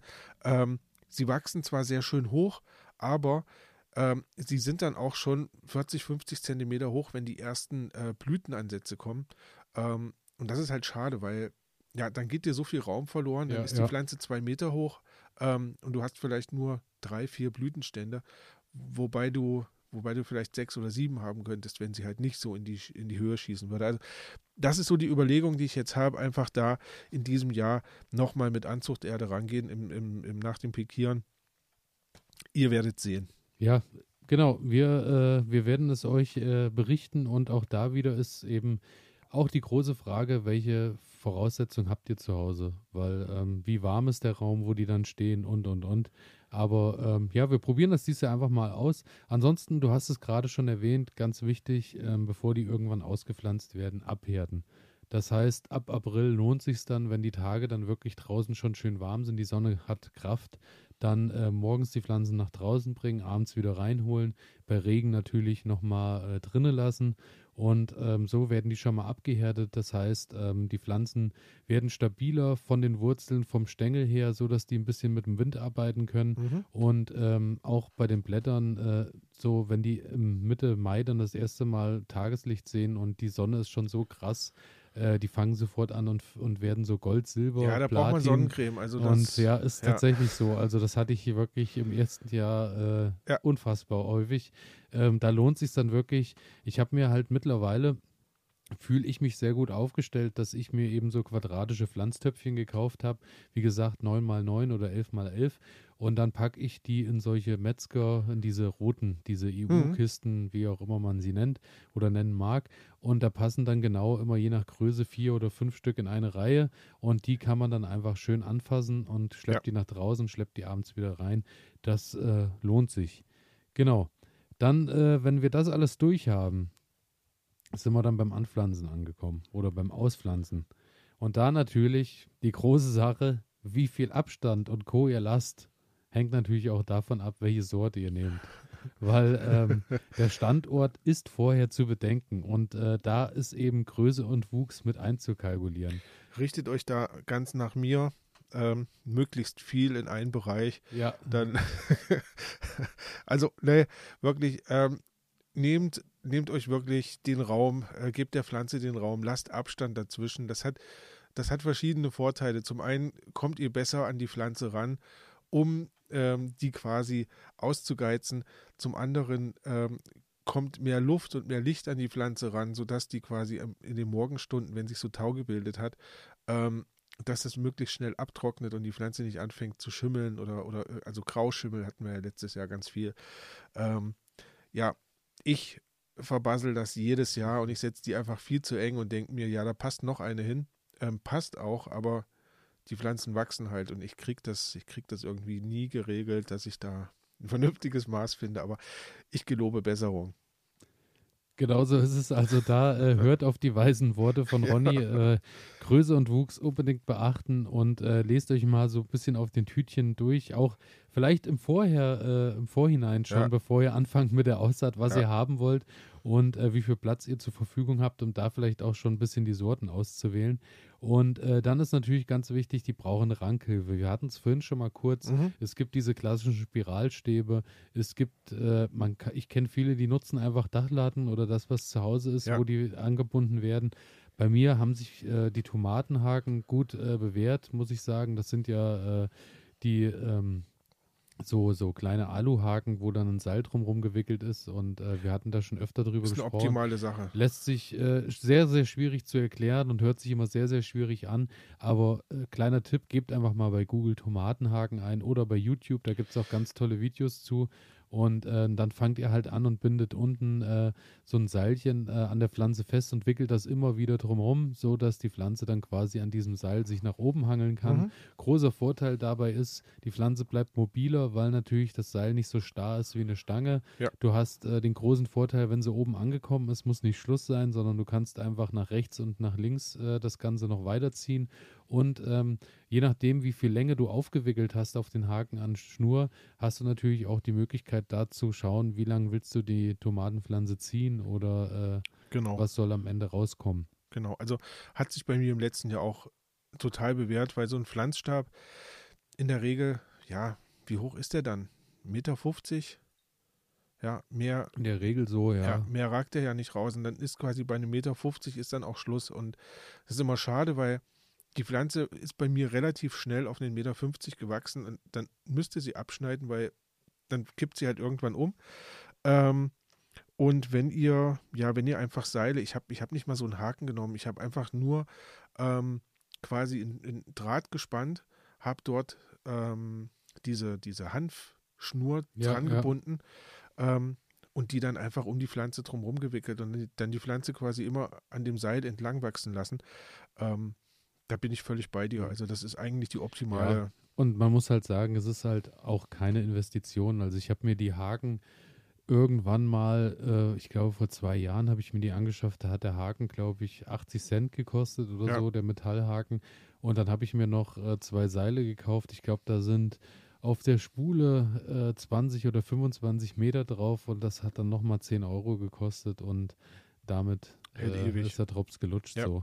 Ähm, Genau, und, aber das, was ich dazu sagen muss, äh, die Haken problemlos wiederverwendbar. Schnur würde ich jedes Jahr neue nutzen. Mhm. Also, weil wenn da dann doch Sporen und äh, Co. von Pilzen und Kram dran sind und dann du schleppst so dir das ans nächste, an die nächsten Tomaten gleich wieder, das macht dann keine Freude. Ansonsten ist es so, äh, Pflanzabstand, wir hatten schon drüber gesprochen, so 60 bis 90 Zentimeter sollten schon zwischen den Pflanzen sein. Dann seid ihr auf jeden Fall auf der sicheren Seite, dass die gut abtrocknen und sich ausbreiten können. Mhm. Ansonsten bei engstem Raum, wenn du, äh, ich habe, habe ich noch nicht probiert, aber äh, als Vorschlag stand auch, 30 Zentimeter Abstand sind möglich. Dann musst du aber wirklich radikal hinterher sein und musst Seitentriebe kappen. Dann sieht die Tomate wirklich äh, recht trostlos aus, bildet Ja. aber Früchte. Würde ich mich nicht so dran trauen, weil ich immer Angst hätte, ich nehme schon zu viel mit weg und so. Daher, Bin ich auch so jemand. Also ich weiß, dass es funktioniert, weil ich, ich sehe das bei vielen Nachbarn, die halt wirklich ähm, so nackte Pflanzen stehen haben. Kaum Blätter dran, aber dafür große Früchte. Ähm, das scheint zu funktionieren. Ein bisschen Platz lasse ich auch. Für alle, die sich, naja, die sich immer nicht so an diese Abstände halten sollen, ähm, dann vielleicht einfach mit Kübeln arbeiten. Die kann man dann noch ein Stückchen auseinanderziehen und dann hat die Pflanze auch wieder Raum. Ähm, ja, aber achtet, achtet da drauf. Also Elias hat schon, hat schon absolut recht. Und ähm, genau, also den, den Abstand solltet ihr haben. Und äh, dann, wenn ihr die einpflanzt, man sagt immer so, das hat sich bei mir auch bewährt, ist, äh, wenn die Tomaten eingepflanzt werden ins Loch, so tief bis knapp äh, zum ersten Blatt, was es dann zur ersten, Genau. das, also äh, nicht, dass ihr nur den, das Wurzelwerk beim Topf äh, auf die Höhe einpflanzt, sondern ruhig ein Stück tiefer, weil dann können sich an dem Stängel immer noch weitere Wurzeln äh, dann Genau. bilden, die dann in der Erde sind. Dadurch habt ihr natürlich einen deutlich äh, größeren Nährstoffaustausch und habt natürlich auch Standfestigkeit wieder gewonnen Ja. bei der Pflanze. Und das ist bei der Tomate gar kein Problem. Manche Pflanzen verzeihen das ja nicht, wenn ich die tiefer eingrabe, Ja, als, Äh, als äh, so, wie sie quasi gewachsen sind. Aber bei der Tomate überhaupt kein Problem. Ähm, bis zum ersten Blattpaar. Manchmal kann man da ganz schön, ganz schönes Loch graben. Aber lohnt sich, weil ja, Tomate ist da sehr, sehr robust und, und nimmt das ohne Probleme in Kauf. Eine wunderbare Sache, die ich äh, noch gelesen habe, ähm, fand ich eine tolle Idee. Wenn du ähm, Platzmangel hast ähm, oder hast einen sehr schlechten Boden und die Pflanze soll aber direkt in den Boden und soll nicht in Töpfe oder irgendwas gemacht werden, dann äh, war der Vorschlag, du nimmst dir Kunststoffrohre, äh, die so, äh, diese klassischen Abwasserrohre, diese orangefarbenen, Ja. die ähm, schneidest du auf 25 Zentimeter Höhe ungefähr ab. Die äh, stellst du dann drauf, hast so im Durchmesser innen drin auch, machst du dir so auf 25 Zentimeter, also 25 Zentimeter Höhe, 25 Zentimeter im Durchmesser. Mhm. Und die äh, stellst du dann auf den Boden, befüllst die mit Erde und pflanzt da die Tomate rein. Der Hintergedanke dabei ist, die Tomate hat in dem Ring schon mal gute Erde und kann sich dann langsam nach unten in die andere Erde äh, Okay. äh, kämpfen, beziehungsweise äh, dort dann langsam die Wurzeln hin verbreiten. Das heißt, am Anfang der Nährstoff, äh, die Nährstoffe sind gegeben und äh, wenn du jetzt, da sage ich, einen sehr lehmigen, einen sehr kiesreichen Boden Ja. hast, dann, wenn du die direkt da reinpflanzen würdest, die hat ja keine Standfestigkeit, beziehungsweise kämpft sich manchmal dann gar nicht durch den harten Boden durch. So hast du schon mal das Wurzelwerk an sich, was du gezüchtet hast, ist geschützt und die Pflanze kann dann nach unten. Ähm, Okay, und ich nehme dann quasi, keine Ahnung, Tomatenerde beispielsweise, genau, und pack die da die rein. in das Rohr und pflanzt Okay. da dann deine, deine Tomate aus dem Topf da rein. Dann sitzt die schon mal fest, ist versorgt und die Wurzeln können sich dann langsam ihre Wege nach unten Okay. suchen. Mit Tomaten Platz- wurzeln ja auch ziemlich tief. Genau, Ähm, genau. ne? Also ja, klingt interessant. Und ähm, da, warum zum Thema Platzmangel? Ähm, bei mir ist es auch so, deswegen spiele ich gerade mit dem Gedanken, ist, ich habe ja ab diesem Jahr dann den Folientunnel. Ja, Das heißt, ich habe in der Mitte natürlich eine deutlich höhere Decke, also eine Genau. Raumhöhe Ja, als ja. An, an den Seiten. Das wiederum heißt, ähm, pflanze ich die alle an, äh, Tomate an Tomate an Tomate, sind die alle auf einer Höhe. Das heißt, die Blattwerke hängen überall an sich und äh, die, ja, es könnte quasi von der Feuchtigkeit her zum Problem werden. Habe ich jetzt aber diesen Kunststoffring und die mache ich an, an den äußersten Rand, da wo die, die, der Tunnel am höchsten ist, ist dann quasi die Tomate dort höher Mhm. als die hintere. Das heißt, oh, bei den hinteren, die können schon direkt über dem Boden anfangen zu wachsen. Bei der vorderen habe ich nochmal 30 Zentimeter Luft gewonnen, bis äh, wo die Tomate dann quasi mit Früchten und mit Okay. Blättern anfängt. ja. So habe ich schon mal an den Höhen ein bisschen ausgeglichen, dass, dass ich quasi nicht alles auf einer Höhe hätte. Deswegen bin ich da gerade am überlegen, ob ich das wirklich Das mal ist aber- probiere. Das ist aber schon Tuning. Ja, also mal schauen. Nicht schlecht, mal ja? schauen. Ähm, Das nur als kleiner Tipp. Mhm. Und ansonsten, ähm, was auch noch äh, bei zu wenig Platz, äh, sei es drum, dass äh, nur im Hinterhof irgendwo oder im Hof Platz ist oder auf dem Balkon oder auf der Terrasse. Es gibt äh, auch die Möglichkeit mit Torfballen oder mit den Erdsäcken. Das heißt, äh, du nimmst einfach den Sack Erde, machst ein Loch rein, pflanzt da deine Tomate direkt in den Sack Erde ja. und äh, lässt Okay, die verstehe. Tomate quasi in dem Sack Erde einfach Ja. wachsen. Habe ich Bilder gesehen, muss wohl äh, wunderbar Ja, gut, problemlos ja, ich mir funktionieren. Nährstoffe sind ja drin. Ähm, mittlerweile gibt es da sogar ganz tolle äh, Abdeckungen, dass das nicht aussieht, als hast du halt einfach einen Sack aufgeschnitten, da wächst die Tomate raus, sondern Okay. du hast dann wirklich richtige Filzmatten äh, drumherum oder so, so dass es aussieht wie, wie, ein, wie ein Topf oder wie ein äh, Das ist dass halt hübsch das halt, irgendwie aussieht. Genau, dass du keinen, Aha. keinen Erdsack da herumliegen hast. Äh, einziges, wo ihr da natürlich drauf achten müsst, ist, äh, hat keine Drainage dann. Also Ja. ist das zu nass, ist es zu nass einfach. Und dann steht die Feuchtigkeit im Sack drin. Da Und muss man halt wirklich hinterher sein. Ja, genau. Also da muss man dann wirklich mit der Feuchtigkeit aufpassen. Und äh, zu guter Letzt noch die Methode, die ich in diesem Jahr ausprobieren werde, eigentlich in Strohballen pflanzen. Bei mir wird es halt Heuballen werden, äh, weil Mhm. Heuballen habe ich halt da. Und äh, das war ja auch so, dass äh, quasi der Heuballen einfach vorbereitet wird, indem er regelmäßig gedüngt wird, indem regelmäßig angegossen wird, dass der sich langsam zersetzt, Wärme bildet und dann wird äh, nach den Eisheiligen die Tomatenpflanze direkt in den Heuballen reingepflanzt und kann dann dort äh, quasi durch den, die. Zersetzung wachsen. Ja. So, so Ja. die, die Theorie. Ob das dann am Ende funktionieren wird, wird sich zeigen. Aber das werde ich dieses Jahr auf jeden Fall probieren. Das ist auf jeden Fall ein interessanter Ansatz. Also, Daher, ich meine, funktionieren, Äh, klar. Ähm, ja. Daher, äh, das werde ich mir mal anschauen, ob das funktioniert. ich bin gespannt. Genau. Ansonsten ähm, zur Pflege noch. Du hast es gerade schon gesagt. Äh, nicht zu häufig gießen, nicht zu nass gießen und und und. Ähm, dann regelmäßig anbinden. Das heißt, ich muss wirklich schauen, dass ich die anbinde, weil sonst knicken die mir irgendwann Ja. einfach durch die Last der Früchte und Co. um.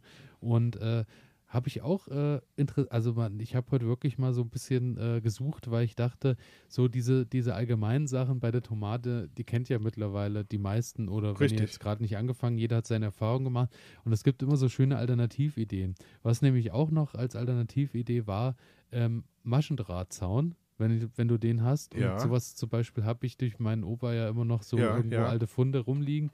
Und dann ähm, einfach mit einem 40 Zentimeter Durchmesser Maschendrahtzaun äh, um, also um die Pflanze drumherum gepackt, so dass die quasi aus den Maschendrahtzaun Maschen rauswächst und dadurch aber nicht angebunden werden muss, sondern dann halt wirklich einfach sich äh, die Standfestigkeit gewinnt durch die Rolle Maschendrahtzaun, die rundherum ist. Das heißt, du pikierst, äh, äh, du geizt dann gar nicht mehr aus oder äh, lässt dann die Seitentriebe wachsen? Ausgeizen musst du wahrscheinlich, weil ansonsten büßt du ja dann wirklich massiv Ja. Früchte ein. Also da musst du dann wirklich schauen, dass du da noch irgendwie dran kommst. Wenn du halt grobe Maschen hast, kommst du ja auch äh, mit, mit der Hand Ja. noch rein, dass du was ausgeizen kannst. Aber das Schöne ist halt, ähm, du hast halt äh, dadurch, die Pflanze kann dann halt da drin wuchern, wie sie will. Oder vielleicht ist es auch was für eine Buschtomate, wo du auch nicht ausgeizt, wo du dann Mhm. einfach sagst, die äh, Ja, man, man könnte einfach Ja. ein paar mehr Stängel zumindest Genau. stehen lassen, ne? Und was ich mir da auch überlegt habe, ist, Ja. da wäre es natürlich auch ein leichtes äh, zu sagen, du könntest die oben drauf und vielleicht oben die ersten 20, 30 Zentimeter auch noch Folie oder irgendwas äh, dran bauen, so dass die auch äh, noch ein Stück mit Dass du noch ein kleines Feuchtigkeit. Dach hast irgendwie. Ja, ja, ja. Also da gibt es, glaube ich, auch, äh, Ja. könnte man, also vielleicht, ich bin noch am überlegen, ob ich das vielleicht auch mal probiere. Wie so ein sind ja Sombrero immer- oben drauf Genau, gebaut, genau, ja, wie so ein kleiner Leuchtturm. Ja. Muss ich nur aufpassen, dass Otto Walkes nicht einzieht. Oh, das könnte. Wobei das auch ganz nett wäre, mit Otto Walkes im, im Garten zu sitzen, glaube ich. Genau, ansonsten ausgeizen. Wir hatten das Thema gerade ganz, ganz wichtig. Die kleinen Blattriebe in den Blattwinkeln immer mal wieder ausgeizen, weil ansonsten habt ihr nur noch Blattgrün und keine Tomaten. Und achtet gut darauf, dass ihr nicht den Hauptzweig irgendwann mal ausgeizt, weil es gibt immer wieder den Moment, ich weiß nicht, kennst du das auch, wenn die Tomatenpflanze wächst und dann hast du plötzlich oben zwei Triebe, die sind fast identisch aus ähm, und du weißt nicht, welchen geizt sich jetzt aus und manchmal dann packt es einem einfach und man hat den falschen und man denkt, nein. ja, ist, ja, ne, der Klassiker. Ähm, ja, also, richtig. Äh, also da wirklich, das, achtet da genau drauf, ja. was ihr da abknipst und was nicht. Und vor allem von Anfang an auch hinterher sein, weil wenn du ja. das drei Wochen nicht machst, ähm, dann hast du irgendwann überhaupt eine Buschtomate dann da stehen, ja. Was Anfang und Ende ist von der Tomate. Genau. Und ähm, selbstbefruchtend ist die Tomatenpflanze, das heißt, äh, sie ist ein bisschen darauf angewiesen, dass Insekten und Co. sie bestäuben oder aber äh, der Wind sie ausreichend in Bewegung bringt oder aber, wenn du im Gewächshaus das Ganze sitzen hast, wo die Tür auf zu ist, wo nicht viele Insekten sind, einfach immer mal zwischendurch mal schütteln und äh, dadurch bestäuben, sodass da wirklich auch Bestäubung stattfinden kann. Genau, ansonsten Gießen im Blick behalten. Die Pflanze steht nicht gerne zu nass, aber sie trocknet auch nicht gerne aus, weil sobald sie austrocknet, äh, hast du das Problem, dass die Früchte platzen. Das ist immer so die, mhm. die größte Erscheinung, wenn die Pflanze viel zu trocken wird. Ansonsten ähm, immer beim Gießen darauf achten, immer den Boden gießen, nie die Blätter, ja. weil ähm, auch da natürlich erhöhte Pilzgefahr ist. Und letztes Jahr mit den acht Wochen Regen ähm, das hat uns gezeigt, äh, Braun und also Kraut- und Braunfäule in rauen ja. Mengen. Ja. Ja. Ähm, ja, also zu viel Feuchtigkeit, vor allem an den Blättern, äh, da faulen euch die Pflanzen im Nu weg und dann auch die Früchte und da ist das äh, Thema mit Tomaten ganz schnell beendet. Mhm. Boden sollte genügend Sonne kriegen, sollte sich genug aufheizen können und dann im Herbst, irgendwann im Oktober, ist dann in der Regel die Zeit, wo dann Schluss ist mit der Ernte. Da äh, bestehen dann noch die verschiedensten Möglichkeiten. Wenn ihr das Ganze draußen noch ein bisschen reifen lassen wollt, hat es sich wohl auch bewährt, habe ich auch noch nicht ausprobiert, Stroh auf den Boden zu legen, die Pflanze dann auf Stroh niederzulegen und dann einfach, wenn ihr was habt wie Vlies oder äh, irgendwas dergleichen, das drumherum zu decken und dann ähm, holt die äh, Pflanze sich quasi durch die, das Vlies ist es geschützt und aus dem Boden noch ein bisschen Wärme und äh, kann dann auf dem Boden noch äh, die Tomaten nachreifen lassen. Und die matschen und faulen euch nicht, weil sie liegen nicht direkt auf der Erde, sondern sind vielleicht auf 20, 30 Zentimeter Stroh, Heu oder was auch immer okay. gebettet. Auch noch eine kleine Idee. Aber hallo. Ich auch noch nicht probiert. Aber hallo. Aber äh, kann man sich ja mal mitnehmen in den Herbst. Und ansonsten nachreifen lassen funktioniert natürlich auch prima drin. Meine besten Erfahrungen habe ich damit gemacht äh, im dunklen Keller. Es muss auf jeden Fall dunkel sein. Ihr nehmt die grünen Tomaten mit nach Hause, ähm, packt die unten in den Keller. Die sollten sich so wenig wie möglich am besten berühren, so dass jede Tomate einzeln liegt mhm. und äh, dann in einem Raum, wo es so, weiß ich nicht, 15, 16 Grad äh, sind. Und dann ähm, packe ich einfach immer zwei, drei Äpfel dazu. Die Äpfel sind deshalb dabei, weil äh, der Apfel durch die äh, Weiterreifung äh, irgendwelche Gase und Stoffe, genau kann ich das gar nicht sagen und äh, benennen, äh, bildet, was die Tomate dann auch anregt, anregt zum, äh, zum Nachreifen. Ja. Und dann werden euch viele der grünen Tomaten das noch danken und werden auch rot werden. Viele wickeln äh, die Tomaten auch in ähm, Zeitungspapier oder irgendwas dergleichen zum Nachreifen ein. Habe ich bisher noch nicht benötigt, weil die sind wirklich mitten im Apfel drin, eigentlich immer sehr gut nachgereift. Mhm. Ja, genau. Ansonsten natürlich wie immer zu guter Letzt noch äh, die Stoffe. Die Tomate ist natürlich wie immer hervorragend gesund, wie jedes Gemüse. Ganz viel Wasser. Ganz viel Wasser, 13 Vitamine, 17 Mineralstoffe, kann äh, vorbeugend sein gegen Herz-Kreislauf-Erkrankungen, gegen Entzündung, prophylaktisch äh, gegen verschiedenste Krebsarten auch. Also äh, Lohnt sich auf jeden Fall. Ist eine gesunde Nummer. Wieder ein Schmeckt Superfood. hervorragend. Und ähm, Wissenschaftler fanden heraus, kleiner Fun-Fact am Ende, dass Biotomaten, die nur sparsam gedüngt wurden, mehr äh, zellschützende Antioxidantien enthalten als konventionell kultivierte Früchte. Also daher lohnt sich der Anbau noch mal mehr, äh, weil die Tomate aus eigenem Anbau nicht nur geschmacklich eine ganz andere Hausnummer ist, sondern auch Inhalt. Wir wussten es immer. Ja, inhaltstechnisch ja. natürlich auch noch mal. Und äh, zu, zu, ganz guter Letzt. Oh. oder wie Otto Walges sagt, einen habe ich noch, einen habe ich noch. Äh, Schädlinge und Krankheiten, Kraut- und Braunfäule, glaube ich ist so ja. das Thema des letzten Jahres ja. gewesen. Da will ich mich jetzt gar nicht lange dran aufhalten.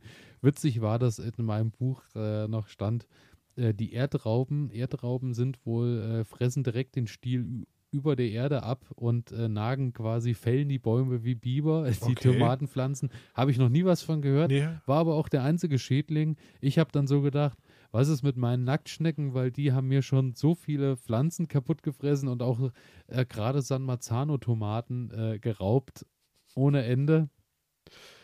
Standen aber nicht drin, ne? Äh, standen nicht dabei, nein. Also Dann daher, solltest du ein neues Kapitel in der Tomatengeschichte genau, schreiben. Genau, genau, so ist es. Ja, zu Sorten, zu, zu, zu ganz, ganz, ganz guter Letzt äh, zum Thema Sorten. Sucht euch aus den 10.000 wirklich äh, das Schönste und Schmackhafteste aus, was euch, äh, was eurem Gaumen und dem Augen am meisten beliebt. Es ist von mittlerweile grün ausgereiften Tomaten über gelb, über rot und sogar schwarz. Wir sprachen Ja. davon, wir haben in diesem Jahr die Indigo Rose äh, im Anbau, die äh, wirklich richtig schweiz, schwarz äh, Ja. ausreift.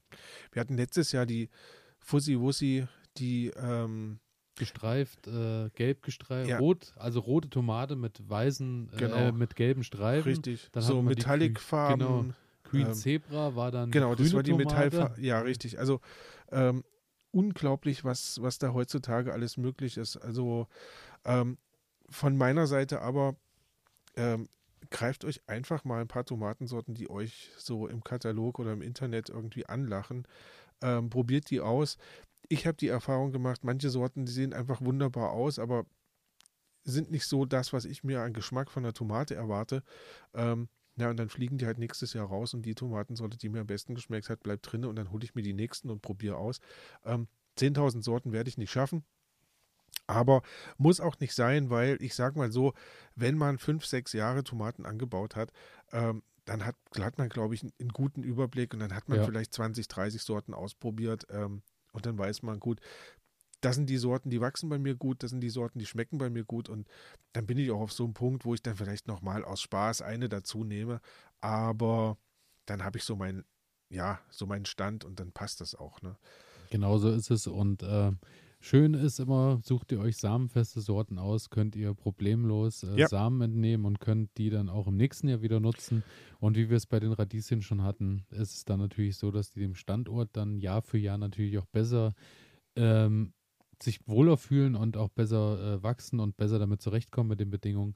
Und äh, ich deklariere es jetzt als Werbung, aber ich sage es auch aus vollster Überzeugung, falls ihr noch nicht so genau wisst, was ihr euch sucht, was vielleicht resistentere Sorten sind, was vielleicht für den Einstieg Mhm. einfach ist, guckt einfach mal bei Kulinaris Saatgut nach und äh, dort werdet ihr fündig werden, weil dort ist wirklich ein breites Angebot und äh, ich muss sagen, die Sorten sind auch, äh, also Ja, von, Ich von total normalen von- Sorten, die ja. man, die man halt so kennt aus dem, aus dem, ähm, also optisch sehen sie dann aus wie aus dem Supermarkt, sind aber auch Sorten dabei, von denen habe ich noch nichts gehört. Das, wie gesagt, also von der großen Fleischtomate bis 300 Gramm ähm, über die kleine Buschtomate mit 5, 6 Gramm ähm, ist da wirklich alles dabei. Und ja, guckt euch das an, holt euch einfach ein paar Sorten, die euch ansprechen und probiert es einfach aus.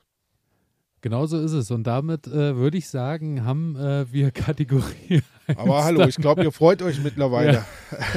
Falls da draußen noch jemand wach ist, wir starten nun durch mit Kategorie 2.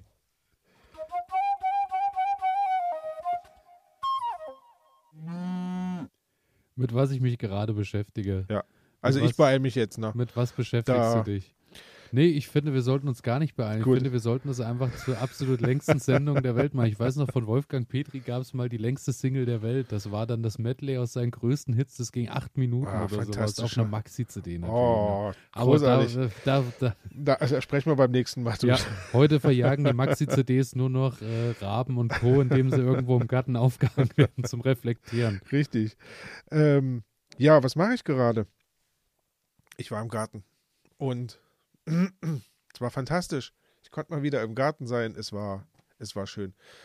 Das Wetter war zumindest einen Tag lang ganz schön, den anderen Tag war es einfach nur diesig und grau, aber gut. Ähm, und ich habe einfach mal wieder ein bisschen was im Garten gemacht. Zum einen, ähm, ich hatte, glaube ich, schon mal drüber gesprochen. Ich habe ja mittlerweile so drei Komposthaufen, also zweimal ja. diese Schnellkomposter und einmal so ein, ein, ein ja, diesen, diesen Grenzzaun aus der DDR, Mhm. so den man da so kennt. Ja, ja. Ähm, und da hatte der Vorbesitzer ja so eine Art Kompost rausgebunden, also den einfach rund Einfach aufgestellt. rund auf, ne, ja, und ja. so. Und da habe ich letztes Jahr ein bisschen Sachen reingeschmissen und habe den dieses Jahr einfach aufgemacht, wollte mal gucken, was da drin ist und muss sagen, Ähm, das hat ganz gut ausgesehen. Und dann habe ich mich rangemacht, ähm, habe diesen Zaun, weil ich ihn einfach da hatte, habe den so über die Schubkarre drüber gelegt und habe dann einfach den als Sieb verwendet. Ja, ja. die großen, Sache. Genau, ja. die großen Bestandteile rausgesiebt. Ähm, und dann hatte ich einen schönen, fein krümeligen Haufen, ja, Erde, Humus, ähm, Kompost. Das war, das war wirklich toll. Ähm, dadurch, dass ich da auch immer so ein bisschen Rasenschnitt und, und ähm, also Rasensode so mit, mit reingemacht Ja, habe, ja. ähm, war das halt nicht nur Kompost, sondern da, das war schon, hatte so einen erdigen Mhm, Touch mhm. irgendwie. Ähm, und da habe ich mir das zurechtgesiebt. Ähm, hatte ja davor schon mal die ganzen Maulwurfshügel so ein bisschen zusammengetragen aus dem Garten. Ähm, das waren tatsächlich zwei Schubkarren voll, die ich da ähm, hatte. Und die zwei Schubkarren Maulwurfshügel habe ich dann einfach ins Gewächshaus reingefahren. Habe dann noch, ja, ich glaube auch zwei, zwei Schubkarren ähm, Kompost mit reingefahren, habe das ein bisschen umgegraben und ja, hoffe jetzt, dass der Kompost ganz, äh, dass das Gewächshaus ganz gut aufgestellt ist. Und ja, das war so die erste Aktion, die ich gemacht habe, also Kompost sieben und das Gewächshaus so ein bisschen vorbereitet. Und dann kamen meine Radieschen und meine Karotten in das Gewächshaus rein. Ähm, ich dachte mir, muss ich jetzt mal ausprobieren. Ähm, habe mir einfach mal ein paar reingezogen und ich habe, ah, es sind keine Eiszäpfen, ich komme gerade nicht auf den Namen. Ähm, das sind so rot-weiß gestreifte, so französische äh, Radieschen, so ein bisschen länglich. Ähm, French Breakfast? ich- bestimmt, ja, es, es sind French. nee, ich kann es ich kann's echt nicht sagen, aber French Breakfast war es nicht. gibt es nur diese Ja, zwei Sorten. Nee, drei hatten wir. Ja, ja. Ähm, also die habe ich reingepackt. Ähm, und dann habe ich die ähm, Duwicker, die ähm, Karotten reingepackt. Ja, ja. Auch mal so zwei Reihen. Und ja, habe jetzt also schon mal so ein klein wenig im Gewächshaus vorge vorgezogen oder beziehungsweise ähm, bin dabei, ähm, die ersten Sachen anzuziehen. Ja, und was habe ich dann noch gemacht? Ich bin durch den Garten gelaufen und habe gerecht.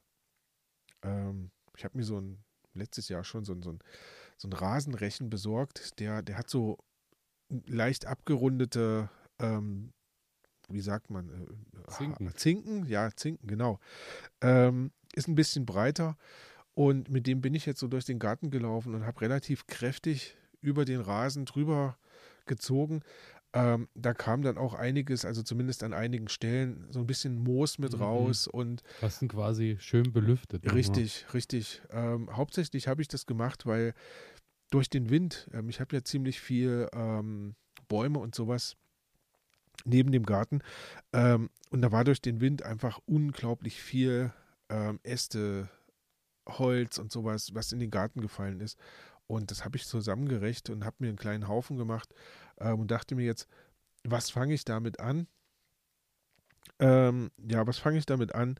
Ähm, ich habe mir gedacht, also gerade die größeren Äste, die jetzt da dabei sind, die sammle ich jetzt und das wird mal, das wird mal ein kleines Lagerfeuer, wenn es jetzt ein bisschen, Ja, bisschen ja. wärmer ist.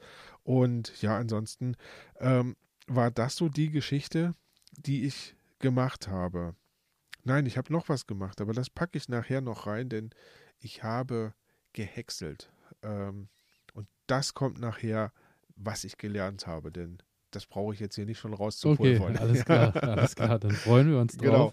Ja, Elias, ähm, was hast du gemacht? Ich klinge mich direkt dran. Äh, Kompost habe ich auch ausgebracht. Ich habe. Und bist du ähm, zufrieden mit dem Ergebnis? Ich bin zufrieden. Ich habe letztes Jahr war ich noch etwas skeptisch, weil die Anteile doch recht äh, grob und groß waren, Mhm. weil ich natürlich nicht gehäckselt habe, Ja. sondern ähm, bei mir auch so Sachen von den ähm, so gerade was bei den Tomaten, was du da so an Stämmen hast äh, und Ja. Co., das ist ja schon oft dick.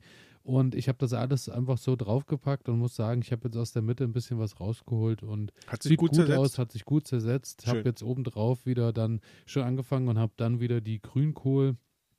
Ähm, Stämme draufgepackt und habe so ein bisschen das, was ich noch an, an, an Mist übrig hatte und so wieder draufgepackt, dass sich das auch ein bisschen erwärmt Ja. und habe den ein bisschen umgesetzt und muss sagen, ich war mit dem Ergebnis zufrieden. Ich musste tatsächlich auch aus der Mitte raus.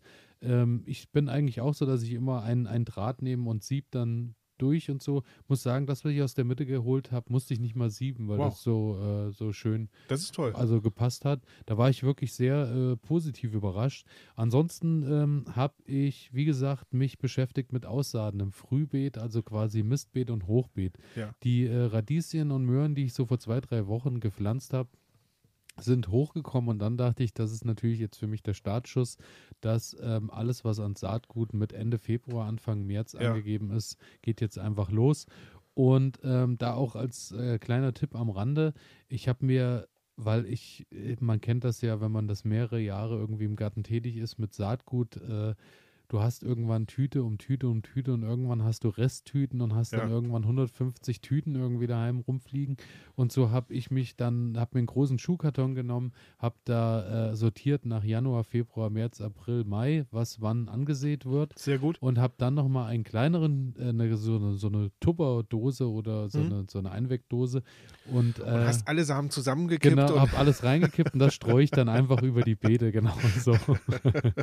und habe da halt, äh, mache immer mein, äh, immer so am ersten des Monats nehme ich mir immer die Zeit und sortiere dann ein und aus, quasi so, dass ich dann sage, alles, was Freilandaussaat ist, was jetzt raus kann, packe ich dann in die Tupperdose mit rein, so dass ich quasi immer eine Dose habe, die für den Monat dann und die äh, nimmst du dann mit die nehme ich dann mit und, die ja, bleibt dann den Monat im Garten stehen und dann nehme ich sie am Ende wieder mit heim und tausche wieder aus. ja, ist eine gute Idee. Und ähm, da habe ich jetzt eben angefangen und habe äh, diverse Möhren. Dann hatte ich ähm, einen Knollenfenchel, der jetzt Ende Februar soweit war. Spinat, äh, der Butterfly natürlich, weil der hat sich wirklich bewährt bei mir in den letzten Ja. Jahren als Frühjahr und auch als, als Herbst aussaat. Dann habe ich den noch mit reingepackt.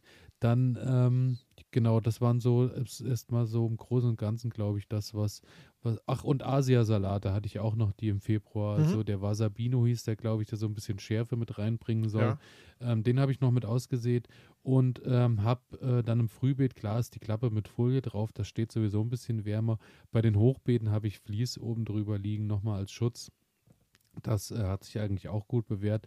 Genau, ansonsten habe ich, ähm, wir haben uns vorhin kurz äh, meine, meine Anzuchtecken oben im Haus angeguckt ja, und im Wintergarten. sehr beeindruckend. Und ähm, da ist beim Salat, ähm, da waren jetzt die Pflanzen wirklich schon.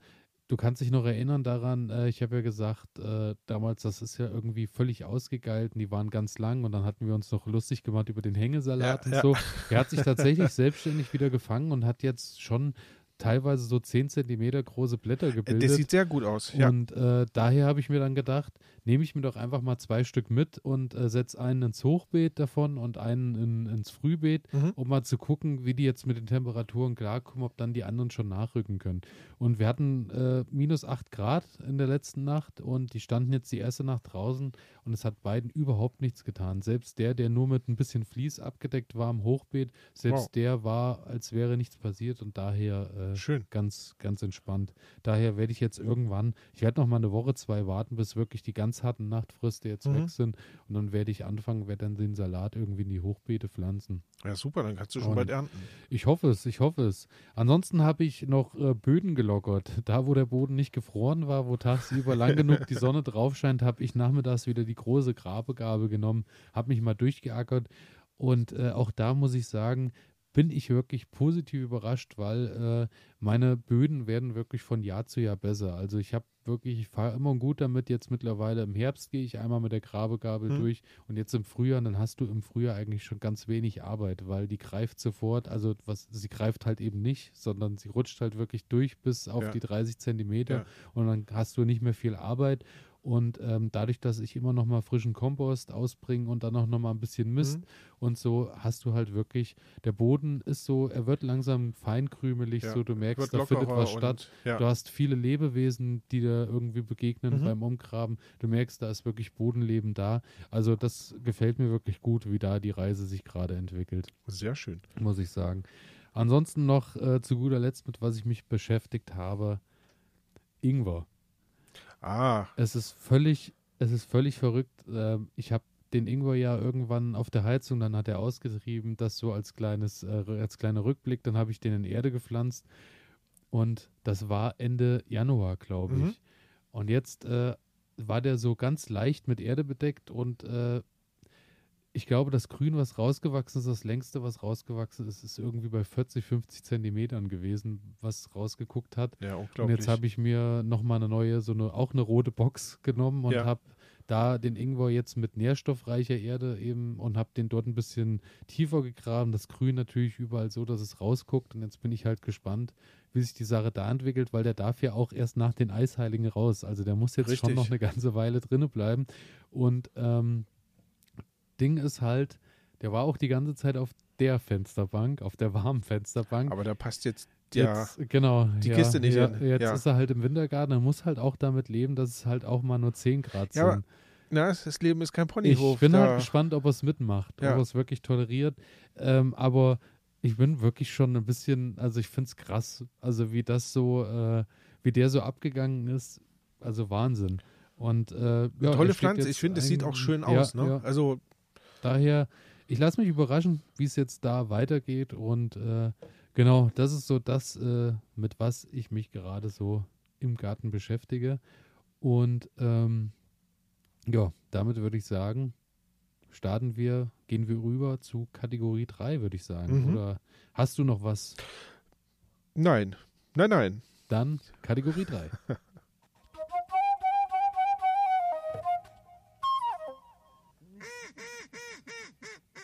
Was ich gelernt habe. Genau das. Dann bitte. Ich bin Genau auf deine das. Häckselgeschichte gespannt. Also pass auf.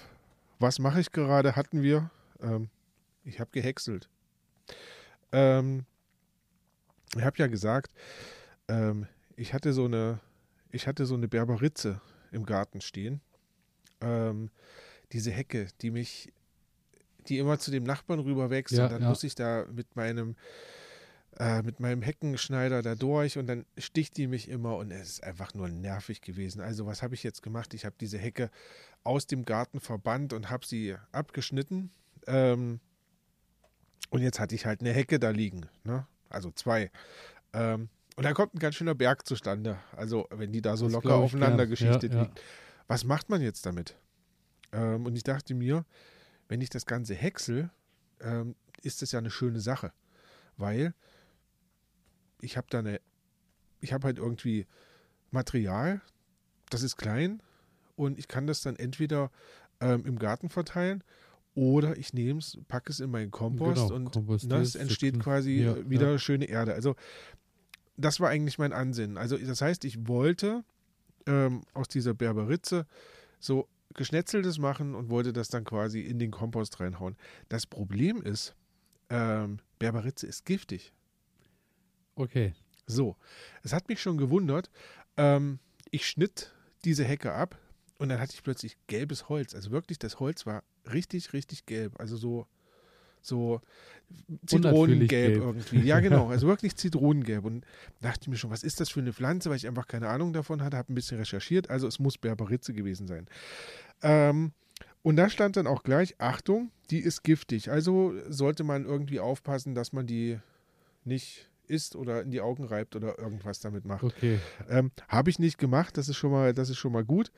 Ähm, aber es stellte sich mir die Frage, wenn ich die jetzt kompostiere, kann ich giftige Pflanzen kompostieren? Also ja, kann ich, aber ähm, ist es dann ein guter Kompost das? noch? Ja, Ne? ja, ja. Ganz genau.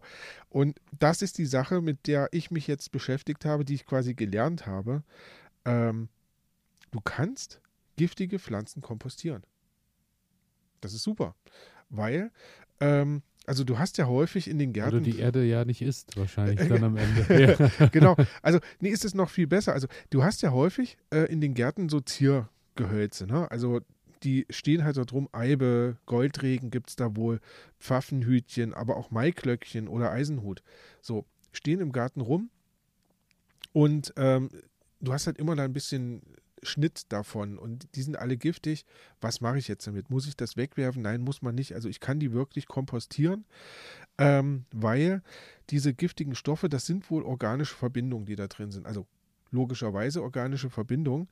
Ähm, und dadurch, dass ich ja die mehrmonatig in dieser Verrottung habe, ähm, zersetzen die Bakterien, die auch die Pflanze zersetzen, die zersetzen quasi auch diese giftigen die. Stoffe. Okay, okay. Und das heißt, am Ende hast du quasi keine Giftstoffe mehr da drinne, ähm, kannst das also gedrost dann ausbringen und wenn die Karotten oder die Tomaten oder sowas dann quasi diesen Humus ähm, aufnehmen, dann ist da nichts mehr drin, was dann in diese Pflanze übergehen kann. Von daher, ähm, das habe ich gelernt, du kannst Pflanzen, die giftig sind, in deinen Kompost reinpacken und kannst die quasi getrost durcharbeiten. Ähm, das ist eine schöne Sache. Eine Sache, ähm, da sollte man drauf aufpassen. Es gibt Pflanzen, die sollte man nicht in den Kompost reintun. Die sind auch giftig. Stechapfel, Bärenklau. Ähm, Bärenklau wird ja immer so darauf hingewiesen, mhm. wenn man den sieht, dann ja. soll man das melden, weil ja, ja. es halt nicht so dolle. Ähm, das sollte man nicht mit in den, in den Kompost geben. Wie gesagt, hat nichts mit den Giften zu tun, weil auch die Gifte von den Pflanzen werden abgebaut. Ne? Und das heißt, es ist dann, der Kompost ist dann auch nicht mehr giftig. Aber die haben wohl die Eigenschaft, dass die sich sehr schnell sehr breit machen. Ähm, und wenn du halt in deinen Kompost dann Stechapfel, Bärenklau mit reinpackst und da sind schon Samen mit drin, dann überwintern die da ohne Probleme. Mhm. Und im nächsten Jahr sind die quasi in einer schönen, satten Komposterde drin. Und dann sehen die sich aus und dann wirst du die nicht mehr los. Nicht mehr, ja. ja. Okay. Also von daher, gerade bei solchen, weg. genau, ja. gerade bei solchen Sorten wirklich aufpassen. Ähm, das sollte man wegwerfen, verbrennen, ich, irgendwas, also dass es halt einfach nicht mehr da ist. Ähm, alle anderen Pflanzen, die giftig sind, könnt ihr getrost, so habe ich das gelesen, in den Kompost reinpacken und könnt sie kompostieren und habt im nächsten Jahr dann schöne Erde. So. Und das Ganze schließt sich noch was an. Fehler der Woche, komme ich nachher drauf. Okay. Ähm, genau, jetzt bin ich erstmal gespannt, Elias, was hast du gelernt? Da bin ich beim Fehler der Woche schon mal äh, gespannt, wie du den Bärenklau losgeworden bist aus deinen Beten. Ähm, was ich gelernt habe, ist erstmal, was ich äh, auch noch lernen werde, ist, äh, wir haben schon darüber gesprochen, meine Experimente aktuell nur noch mal kurz, um die zusammenzufassen. Ja. Chilis pikiert, einmal in Aussaaterde und einmal in, in Gemüseerde. Ja was macht sich am Ende bezahlt, bevor die Pflanze nach draußen zu ihrem festen Standpunkt Das wirst kommt. du noch lernen. Das werde ich noch lernen. Dann, was ich auch noch lernen werde, ist Anzucht. Einmal mit und einmal ohne Torferde. Ja. Also da bin ich auch gespannt. Und ähm, genau, das sind so die zwei Sachen, die mich gerade so umtreiben. Bei der Tomaten, wenn die soweit sind, dass sie pikiert werden, werde ich dann auch nochmal mhm. natürlich schauen wegen Anzucht und Co. Aber was ich gelernt habe, was ich schon gemacht habe, ist ja das Experiment mit ich habe Salate, Brokkoli, Sellerie, Blumenkohl war noch dabei, ähm, ausgepflanzt mit ähm, einmal nur am Fenster und einmal am Fenster plus abends nochmal vier Stunden äh, Pflanzlampe an. Ja. Und ähm, ja, ich muss sagen, Solarium bringt oder? Der Unterschied ist schon, äh, ja, tatsächlich? Ist schon bedeutend, ja. Okay. Muss man einfach sagen. Also die, die äh, Salatpflanzen haben schon ein Blattpaar mehr und sind auch wirklich, ich schätze, so zwei, drei Zentimeter wirklich größer als okay. die anderen. Und ich muss auch sagen, so im Vergleich, ich meine, wir sprechen davon, wenn wir das Ganze jetzt machen würden, wären wir natürlich auch wieder bei ganz anderen Lichtverhältnissen. Ja. Aber das ist ja, ist ja so gestartet, das war so Mitte Februar, glaube mhm. ich, war das, als ich das probiert habe mit Aussaat. Und du merkst halt so, die Kohlrabi-Pflänzchen und so, die sind die sind nicht nur kleiner, sondern die sehen auch ungesünder aus bei denen, die nur auf der Fensterbank standen, okay. weil die einfach, die sind bedeutend dürrer vom Stängel her und so. Ja, du merkst ja. einfach, da hat es noch an Licht und Co. einfach gefehlt. Und ähm, also der Unterschied ist schon da. Das, was natürlich jetzt die Frage bleiben wird, ist, wie zeigt sich das dann bis zur Ernte? Heißt mhm. das jetzt, äh, wir sprechen dann davon, dass ich anderthalb Monate früher was ernten kann? Oder heißt das, am Ende draußen bis zur Ernte ist der Unterschied eine Woche? Ja. Weil dann kann ich mir den Strom sparen. Oder es so, hat sich ganz das, verwachsen. Oder es hat sich ganz verwachsen, ja. wenn es ja. draußen steht. Daher ähm, werde ich das natürlich weiter äh, im Auge behalten und werde natürlich hier auch weiter davon berichten. Falls ihr das Ganze in Bildern sehen wollt, auf unserem Instagram-Kanal äh, müssten die Bilder jetzt mittlerweile dann äh, äh, online sein, auch dass man die Unterschiede wirklich mal sieht. Ähm, ich bleibe jetzt weiter dran, ob sich die Pflanzlampen am Ende lohnen. Da bin ich wirklich gespannt drauf. Ja, also es ist, ich habe extra natürlich drauf verzichtet. Ich meine, natürlich würde der Unterschied noch größer sein, wenn ich gesagt hätte, die, ich packe die, die einen 15 Stunden am Tag unter Pflanzlicht und die anderen, ja. ich habe halt bewusst aber wirklich gesagt, tagsüber nehmen beide das normale Sonnenlicht, äh, was da ist, und dann abends gehen halt erst die Lampen an, weil ich äh, absolut kein, also ich in meinen Verhältnissen mit dem, was mit Hobbygärtnerei Ja, äh, für ja. mich zu Hause, brauche ich nicht 15 Tage am Stück, äh, 15 Stunden pro Tag äh, die Lampen dann laufen lassen. Genau. So, das ist mir zu viel des Guten dann. Aber, Aber- ich meine, selbst wenn das schon, wenn das schon so, ein, Ja, so einen. Vorsprung bringen würde, Ja. Ähm, dann ist es natürlich eine Überlegung wert, Ja. das auch mal zu machen. Und, ich sag mal, ähm, durch, durch das ähm, LED-Licht hast du ja doch eine überschaubare. Ist irgendwie, Äh, weiß ich nicht, wir haben ja da, wir haben davon gesprochen, es gab ja, die Rechnung irgendwie, dass es am Tag irgendwie, ich weiß nicht, es waren 8 Cent, 9 Ja. Cent oder sowas beträgt, wenn du sie wirklich dann aber auch 12 Stunden Genau. oder sowas anlässt. Daher ist es überschaubar und es wird halt interessant, was passieren wird. Ähm, ich werde natürlich auch mal ein paar Tomaten jetzt zusätzlich Damit über den Lampen und- dann ja. laufen lassen, um da auch mal den Vergleich zu sehen. Auch das Mhm. wird natürlich eine interessante Kiste. Aber dazu äh, dann wieder natürlich hier mehr. Dranbleiben wie immer lohnt sich. Ihr kennt das Spiel. Äh, daher immer schön auf Abonnieren und Folgen drücken. Der Cliffhanger eingebaut. Genau. Sehr gut. Ähm, ansonsten, was ich gelernt habe, auch mal äh, Ausschau nach Angeboten halten. Ich war äh, bei einem großen Discounter äh, letzte Woche, weil äh, ich habe äh, Gartenvlies und Bändchengewebe gebraucht. Mhm. Und siehe da, ich muss dir ganz einfach mal sagen, preistechnisch die Hälfte als, äh, also wirklich für die Hälfte, als hätte ich es äh, sonst äh, irgendwo, wo ich auch immer meinen Kram dann äh, order oder mir abhole. Okay. Und äh, es ist jetzt nicht so, dass ich sagen muss, äh, ich habe dann dadurch Einbüßen durch, äh, durch Qualität oder durch irgendwas anderes. Es ist eins zu eins das identische Produkt, nur dass es halt im Discounter jetzt im Angebot war und dann äh, 50 Prozent günstiger war, als hätte Das ich ist es mir günstig. Also woanders geholt. Also und das war halt irgendwie das Vlies, ich glaube 10 Quadratmeter Vlies für 2,99 Euro oder sowas, Mhm. so Wintervlies, was ich jetzt auf die Hochbeete und so überall und dann auf die Beete Ja. nach der Aussaat pack. Und das Bändchengewebe waren auch 10 Quadratmeter irgendwie für 5 Euro oder sowas. Also da bin ich schon ganz andere Preise Das ist schön. gewesen. Also wirklich Wahnsinn. Und äh, was mir das natürlich wieder auch leichter macht, ist, ich will ja Bändchengewebe auslegen, hauptsächlich für die Melonenkultur, dass äh, die dann schön auf der schwarzen Folie liegen, nochmal richtig heiß werden äh, und nochmal ein bisschen Arsch, äh, äh, Feuer unterm Arsch kriegen, sodass ich dies Jahr dann natürlich reichlich Melonen ernten kann. Wir werden sehen. Wir werden sehen. Ja, Äh, dranbleiben klingt gut. Klingt gut. Ansonsten, was ich gelernt habe für Sales und Aubergine, haben wir uns vorhin auch schon angeguckt. Es sieht sehr gut aus. Ist, äh, Kleine der, Pflänzchen, aber äh, schön stabil. Ähm, haben massig schon, Blatt rein. ja, also haben schon einige Blattpaare.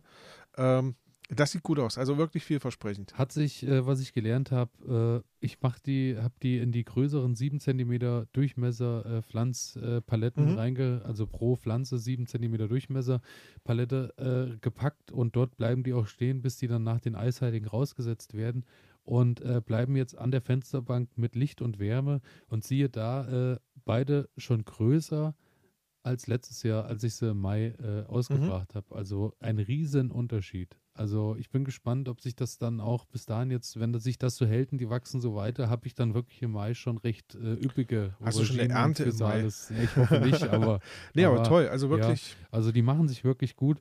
Und ähm, zu guter Letzt, was ich gelernt habe, Erdnuss. Erdnussanbau. Wir haben davon gesprochen. Ich habe ja aus, äh, weiß ich nicht, irgendwo Russland oder Ja, so, ja. habe ich ja Erdnuss, äh, Erdnüsse bekommen zum An zur Anzucht, was ich ja, äh, gut, andere Geschichte, könnt ihr in der letzten Folge nachhören.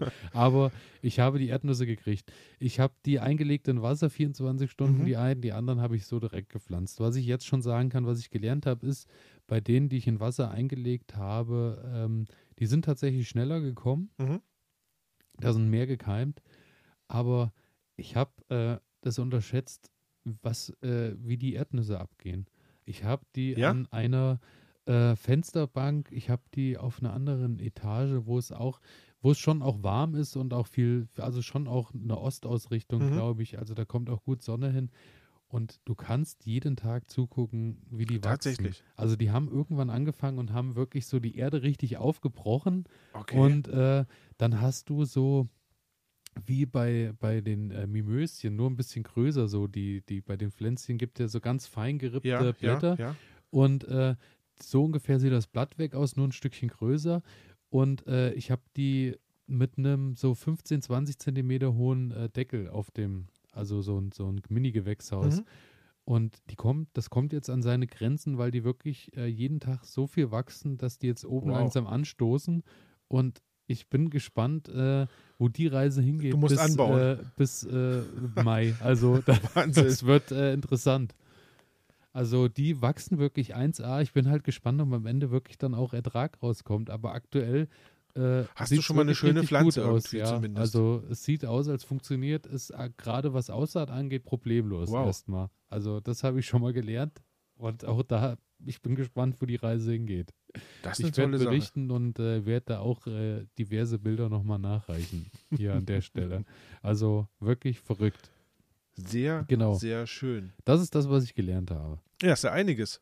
Also ja, es ist aktuell, es ist schön. Es ist, du merkst, äh, die Sonne kommt, äh, es passiert wieder viel Es mehr. läuft es, einfach so. Es geht los. Äh, der Elan ist auch wieder ein ganz anderer als an den trüben grauen Tagen, äh, weil man wieder so sieht, es wächst und gedeiht was um einen herum. Daher gibt es dann nicht nur einiges zu erledigen, auch einiges zu lernen und zu sehen. Das ist gut. Und damit äh, bin ich gespannt. Kommen wir zur äh, letzten Kategorie. ich bin schon gespannt, weil Ja, dein ja. Cliffhanger steht ja schon. Ja, der Cliffhanger steht.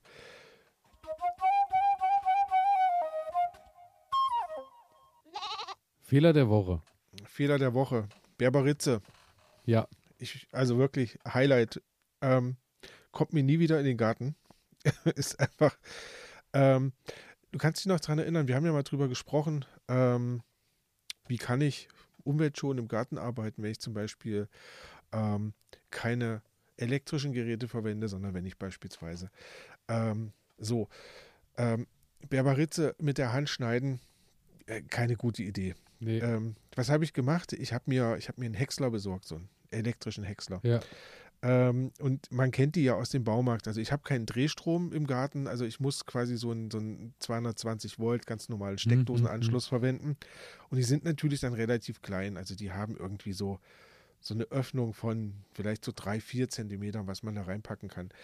Ähm, das heißt, da passt natürlich dieser, diese Hecke nicht rein. Ja, ja. Also muss ich da rangehen und muss das alles die kurz kurz, schneiden, schneiden. Ja. so. Und dann bist du schon fast wieder, also Ja, ja, dann hast du, dann hast du diese Dinger, die du dann auseinanderziehst und dann steckst du die da rein und dann schreddert der das ja durch. Ne? Dann fängt oben der Busch an zu wackeln und haut dir dann, also wenn du da nicht aufpasst, haut er dir quasi ins Gesicht. Ne? Also ähm, habe ich da dran gestanden. So, dann zieht er das nicht richtig rein, weil du hast es nicht klein genug geschnitten. Also müsstest du nochmal ran, müsstest nochmal klein schneiden.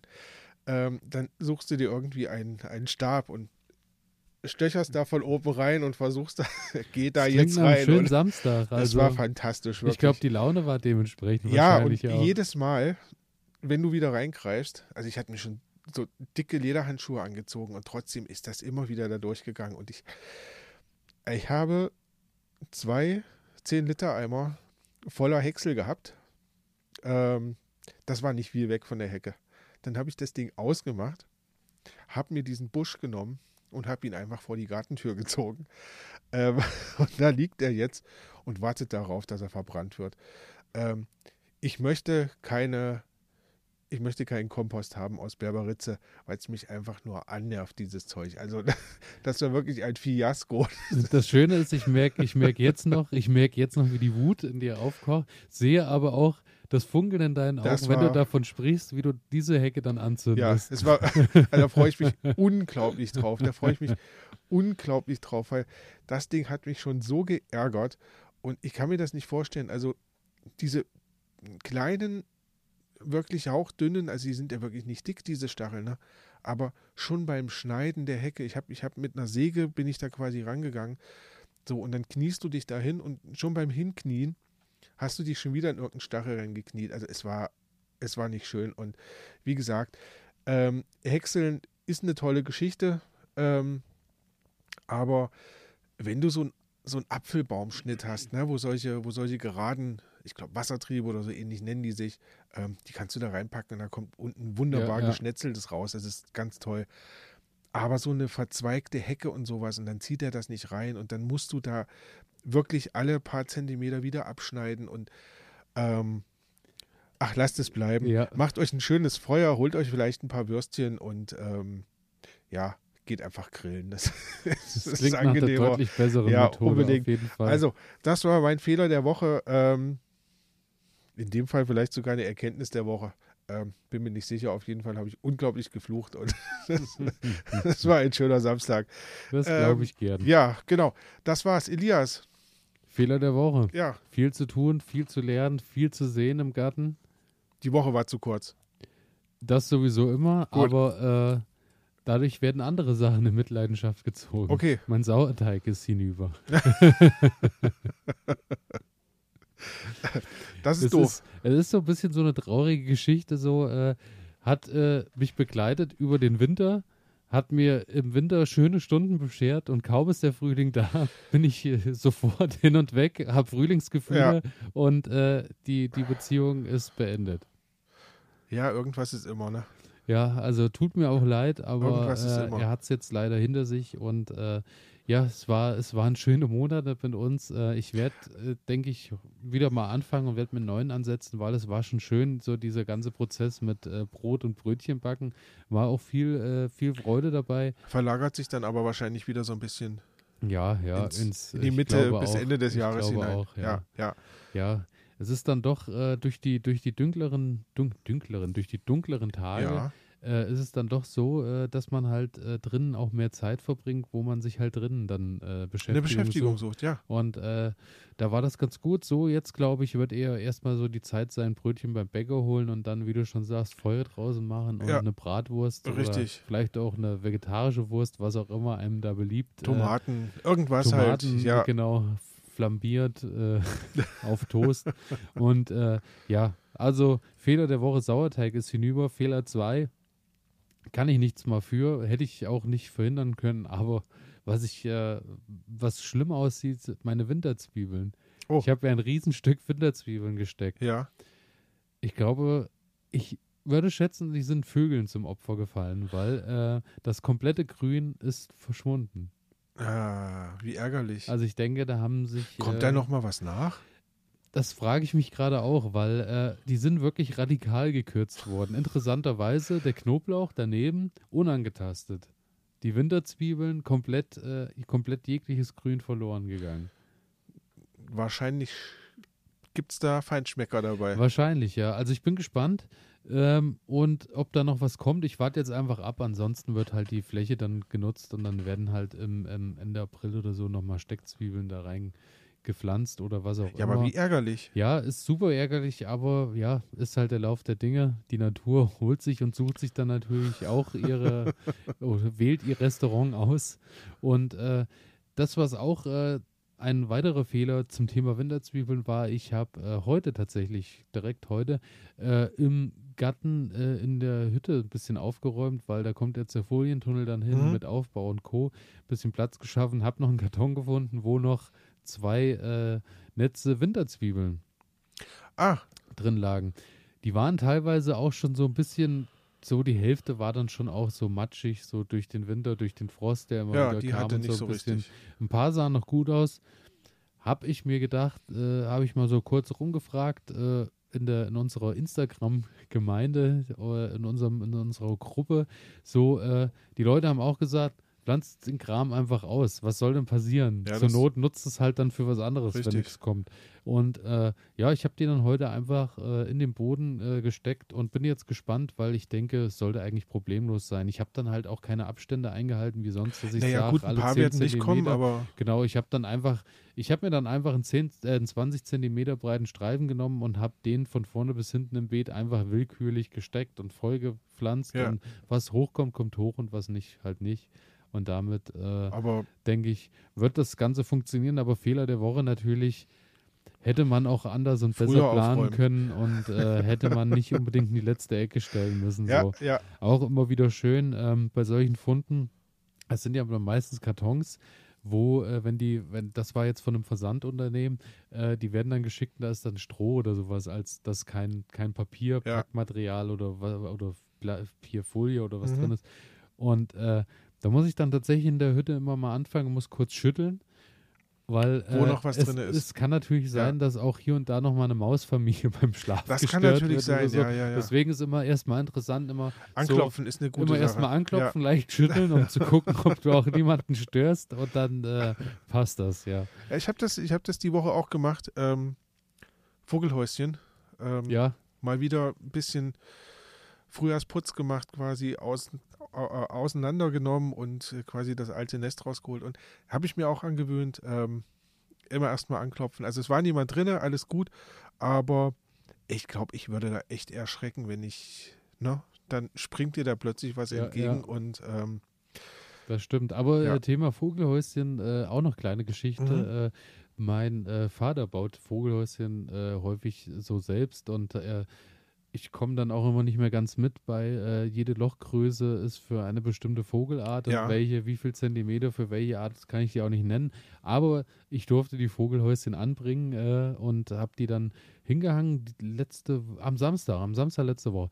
Genau, Samstag und äh, siehe da, heute ist Dienstag, an dem Tag, an dem wir aufnehmen. ist schon Einzug. Und äh, heute habe ich tatsächlich so aus dem Fenster geguckt und dachte, na, da ist aber auch reges Treiben und da war tatsächlich ein Meisenpärchen, was ich tatsächlich auch, habe ich nicht, ich habe gedacht, was interessiert das die Meise, wie groß das Loch ist? Da würde ich mir das größte Haus raussuchen, weil da ist Platz. Richtig. Aber nein, sie haben sich das kleinste Haus gesucht mit dem Meisen, mit dem Loch für die Meisen. Und tatsächlich ist das Pärchen erstmal rundherum geflogen, hat, dann haben beide in die Öffnung geguckt. Also es war so ein bisschen wie, äh, sie gucken, sie suchen, Gucken wir mal, so, ob wir dort es mieten. zu uns? Es war so ein bisschen, ja, genau. der Makler zeigt mal kurz, was Richtig. die Wohnung zu bieten hat. Und tatsächlich sieht es so aus, als ist drei Tage später ist schon das erste Meisenpärchen eingezogen. So, also Wahnsinn. Waren Sie mit der Nachbarschaft zufrieden? Ja. Ist, ja. Das werden wir dann noch sehen, Gut. weil bei uns wird oft auch laut Musik gehört. Und so. Daher, wir werden uns arrangieren müssen. Es riecht auch oft nach Grill von uns, von unserer Seite. Ich bin aber gespannt, was Das ich auch bei den Meisen dann. Ja, das kann, so. das kann auch stressig werden. Ähm, aber schön, also ich finde, ich finde, das ist immer so ein, so ein tolles Zeichen, wenn du siehst, ähm, Vögel ziehen ein und Ja. ähm, das ist, das ist was Herrliches. Ähm, ja, Schön. ja, wunderbar. Und damit, äh, Sind wir am Ende und ich glaube, wir Ich- haben unseren Rekord. es kann sein, es oder? kann sein, äh, ich denke, es wird die längste Sendung sein, die wir bisher Super. hatten. Wage ich jetzt einfach mal Ähm, so in den Raum zu Wir stellen. hoffen an dieser Stelle, ähm, einige sind noch da, ähm, sind noch nicht Genau, eingeschlafen. falls wir, ihr noch nicht eingeschlafen danken oder immer noch joggt fürs oder Zuhören. in der Wanne liegt oder was auch immer oder bei der Gartenarbeit seid und da muss man ja sagen, zwei Stunden Gartenarbeit, da, Ist kein Ding. Äh, ja, die Ja. kann man, dann kann man uns auch mal weghören ja, nebenbei. das stimmt. Dafür erstmal vielen Dank fürs Einschalten, vielen Dank fürs Dranbleiben. Äh, wer es noch nicht gemacht hat, bitte folgen und abonnieren drücken. Das hilft uns, Unbedingt. hilft euch. Und äh, was natürlich jetzt auch geht, äh, nicht nur bei iTunes, sondern auch bei Spotify natürlich mit fünf Sternen bewerten. Das haben wir natürlich am liebsten. Das wäre toll. Genau. Und ähm, Ja. ansonsten wünschen wir euch schon mal einen guten März. Mhm. Bis, also wir hören uns Ende März dann irgendwann nochmal wieder. Richtig. Genießt die Sonne, genießt den Frühling, genießt das neue Leben, was gerade einzieht, äh, im Garten, auf den Bäumen, in den Vogelhäuschen, wo auch immer. Und ähm, ja, wir freuen uns, äh, mit euch wieder in zwei Wochen alles teilen zu können. Und äh, ja, falls ihr Bilder wollt zu all dem, schaut bei Instagram. Und ich glaube, damit habe ich dann wirklich auch den letzten Kanal nochmal Sehr gut. gebracht. Ähm, Ronny, es war mir nur noch zu sagen, ein Vergnügen. Mir auch. Elias, es war ein Fest. Ähm, frohes Gärtnern an dich, frohes Gärtnern an euch da draußen Genau. und ähm, ja, bleibt uns gewogen. Bis bald. Alles Liebe, alles Gute.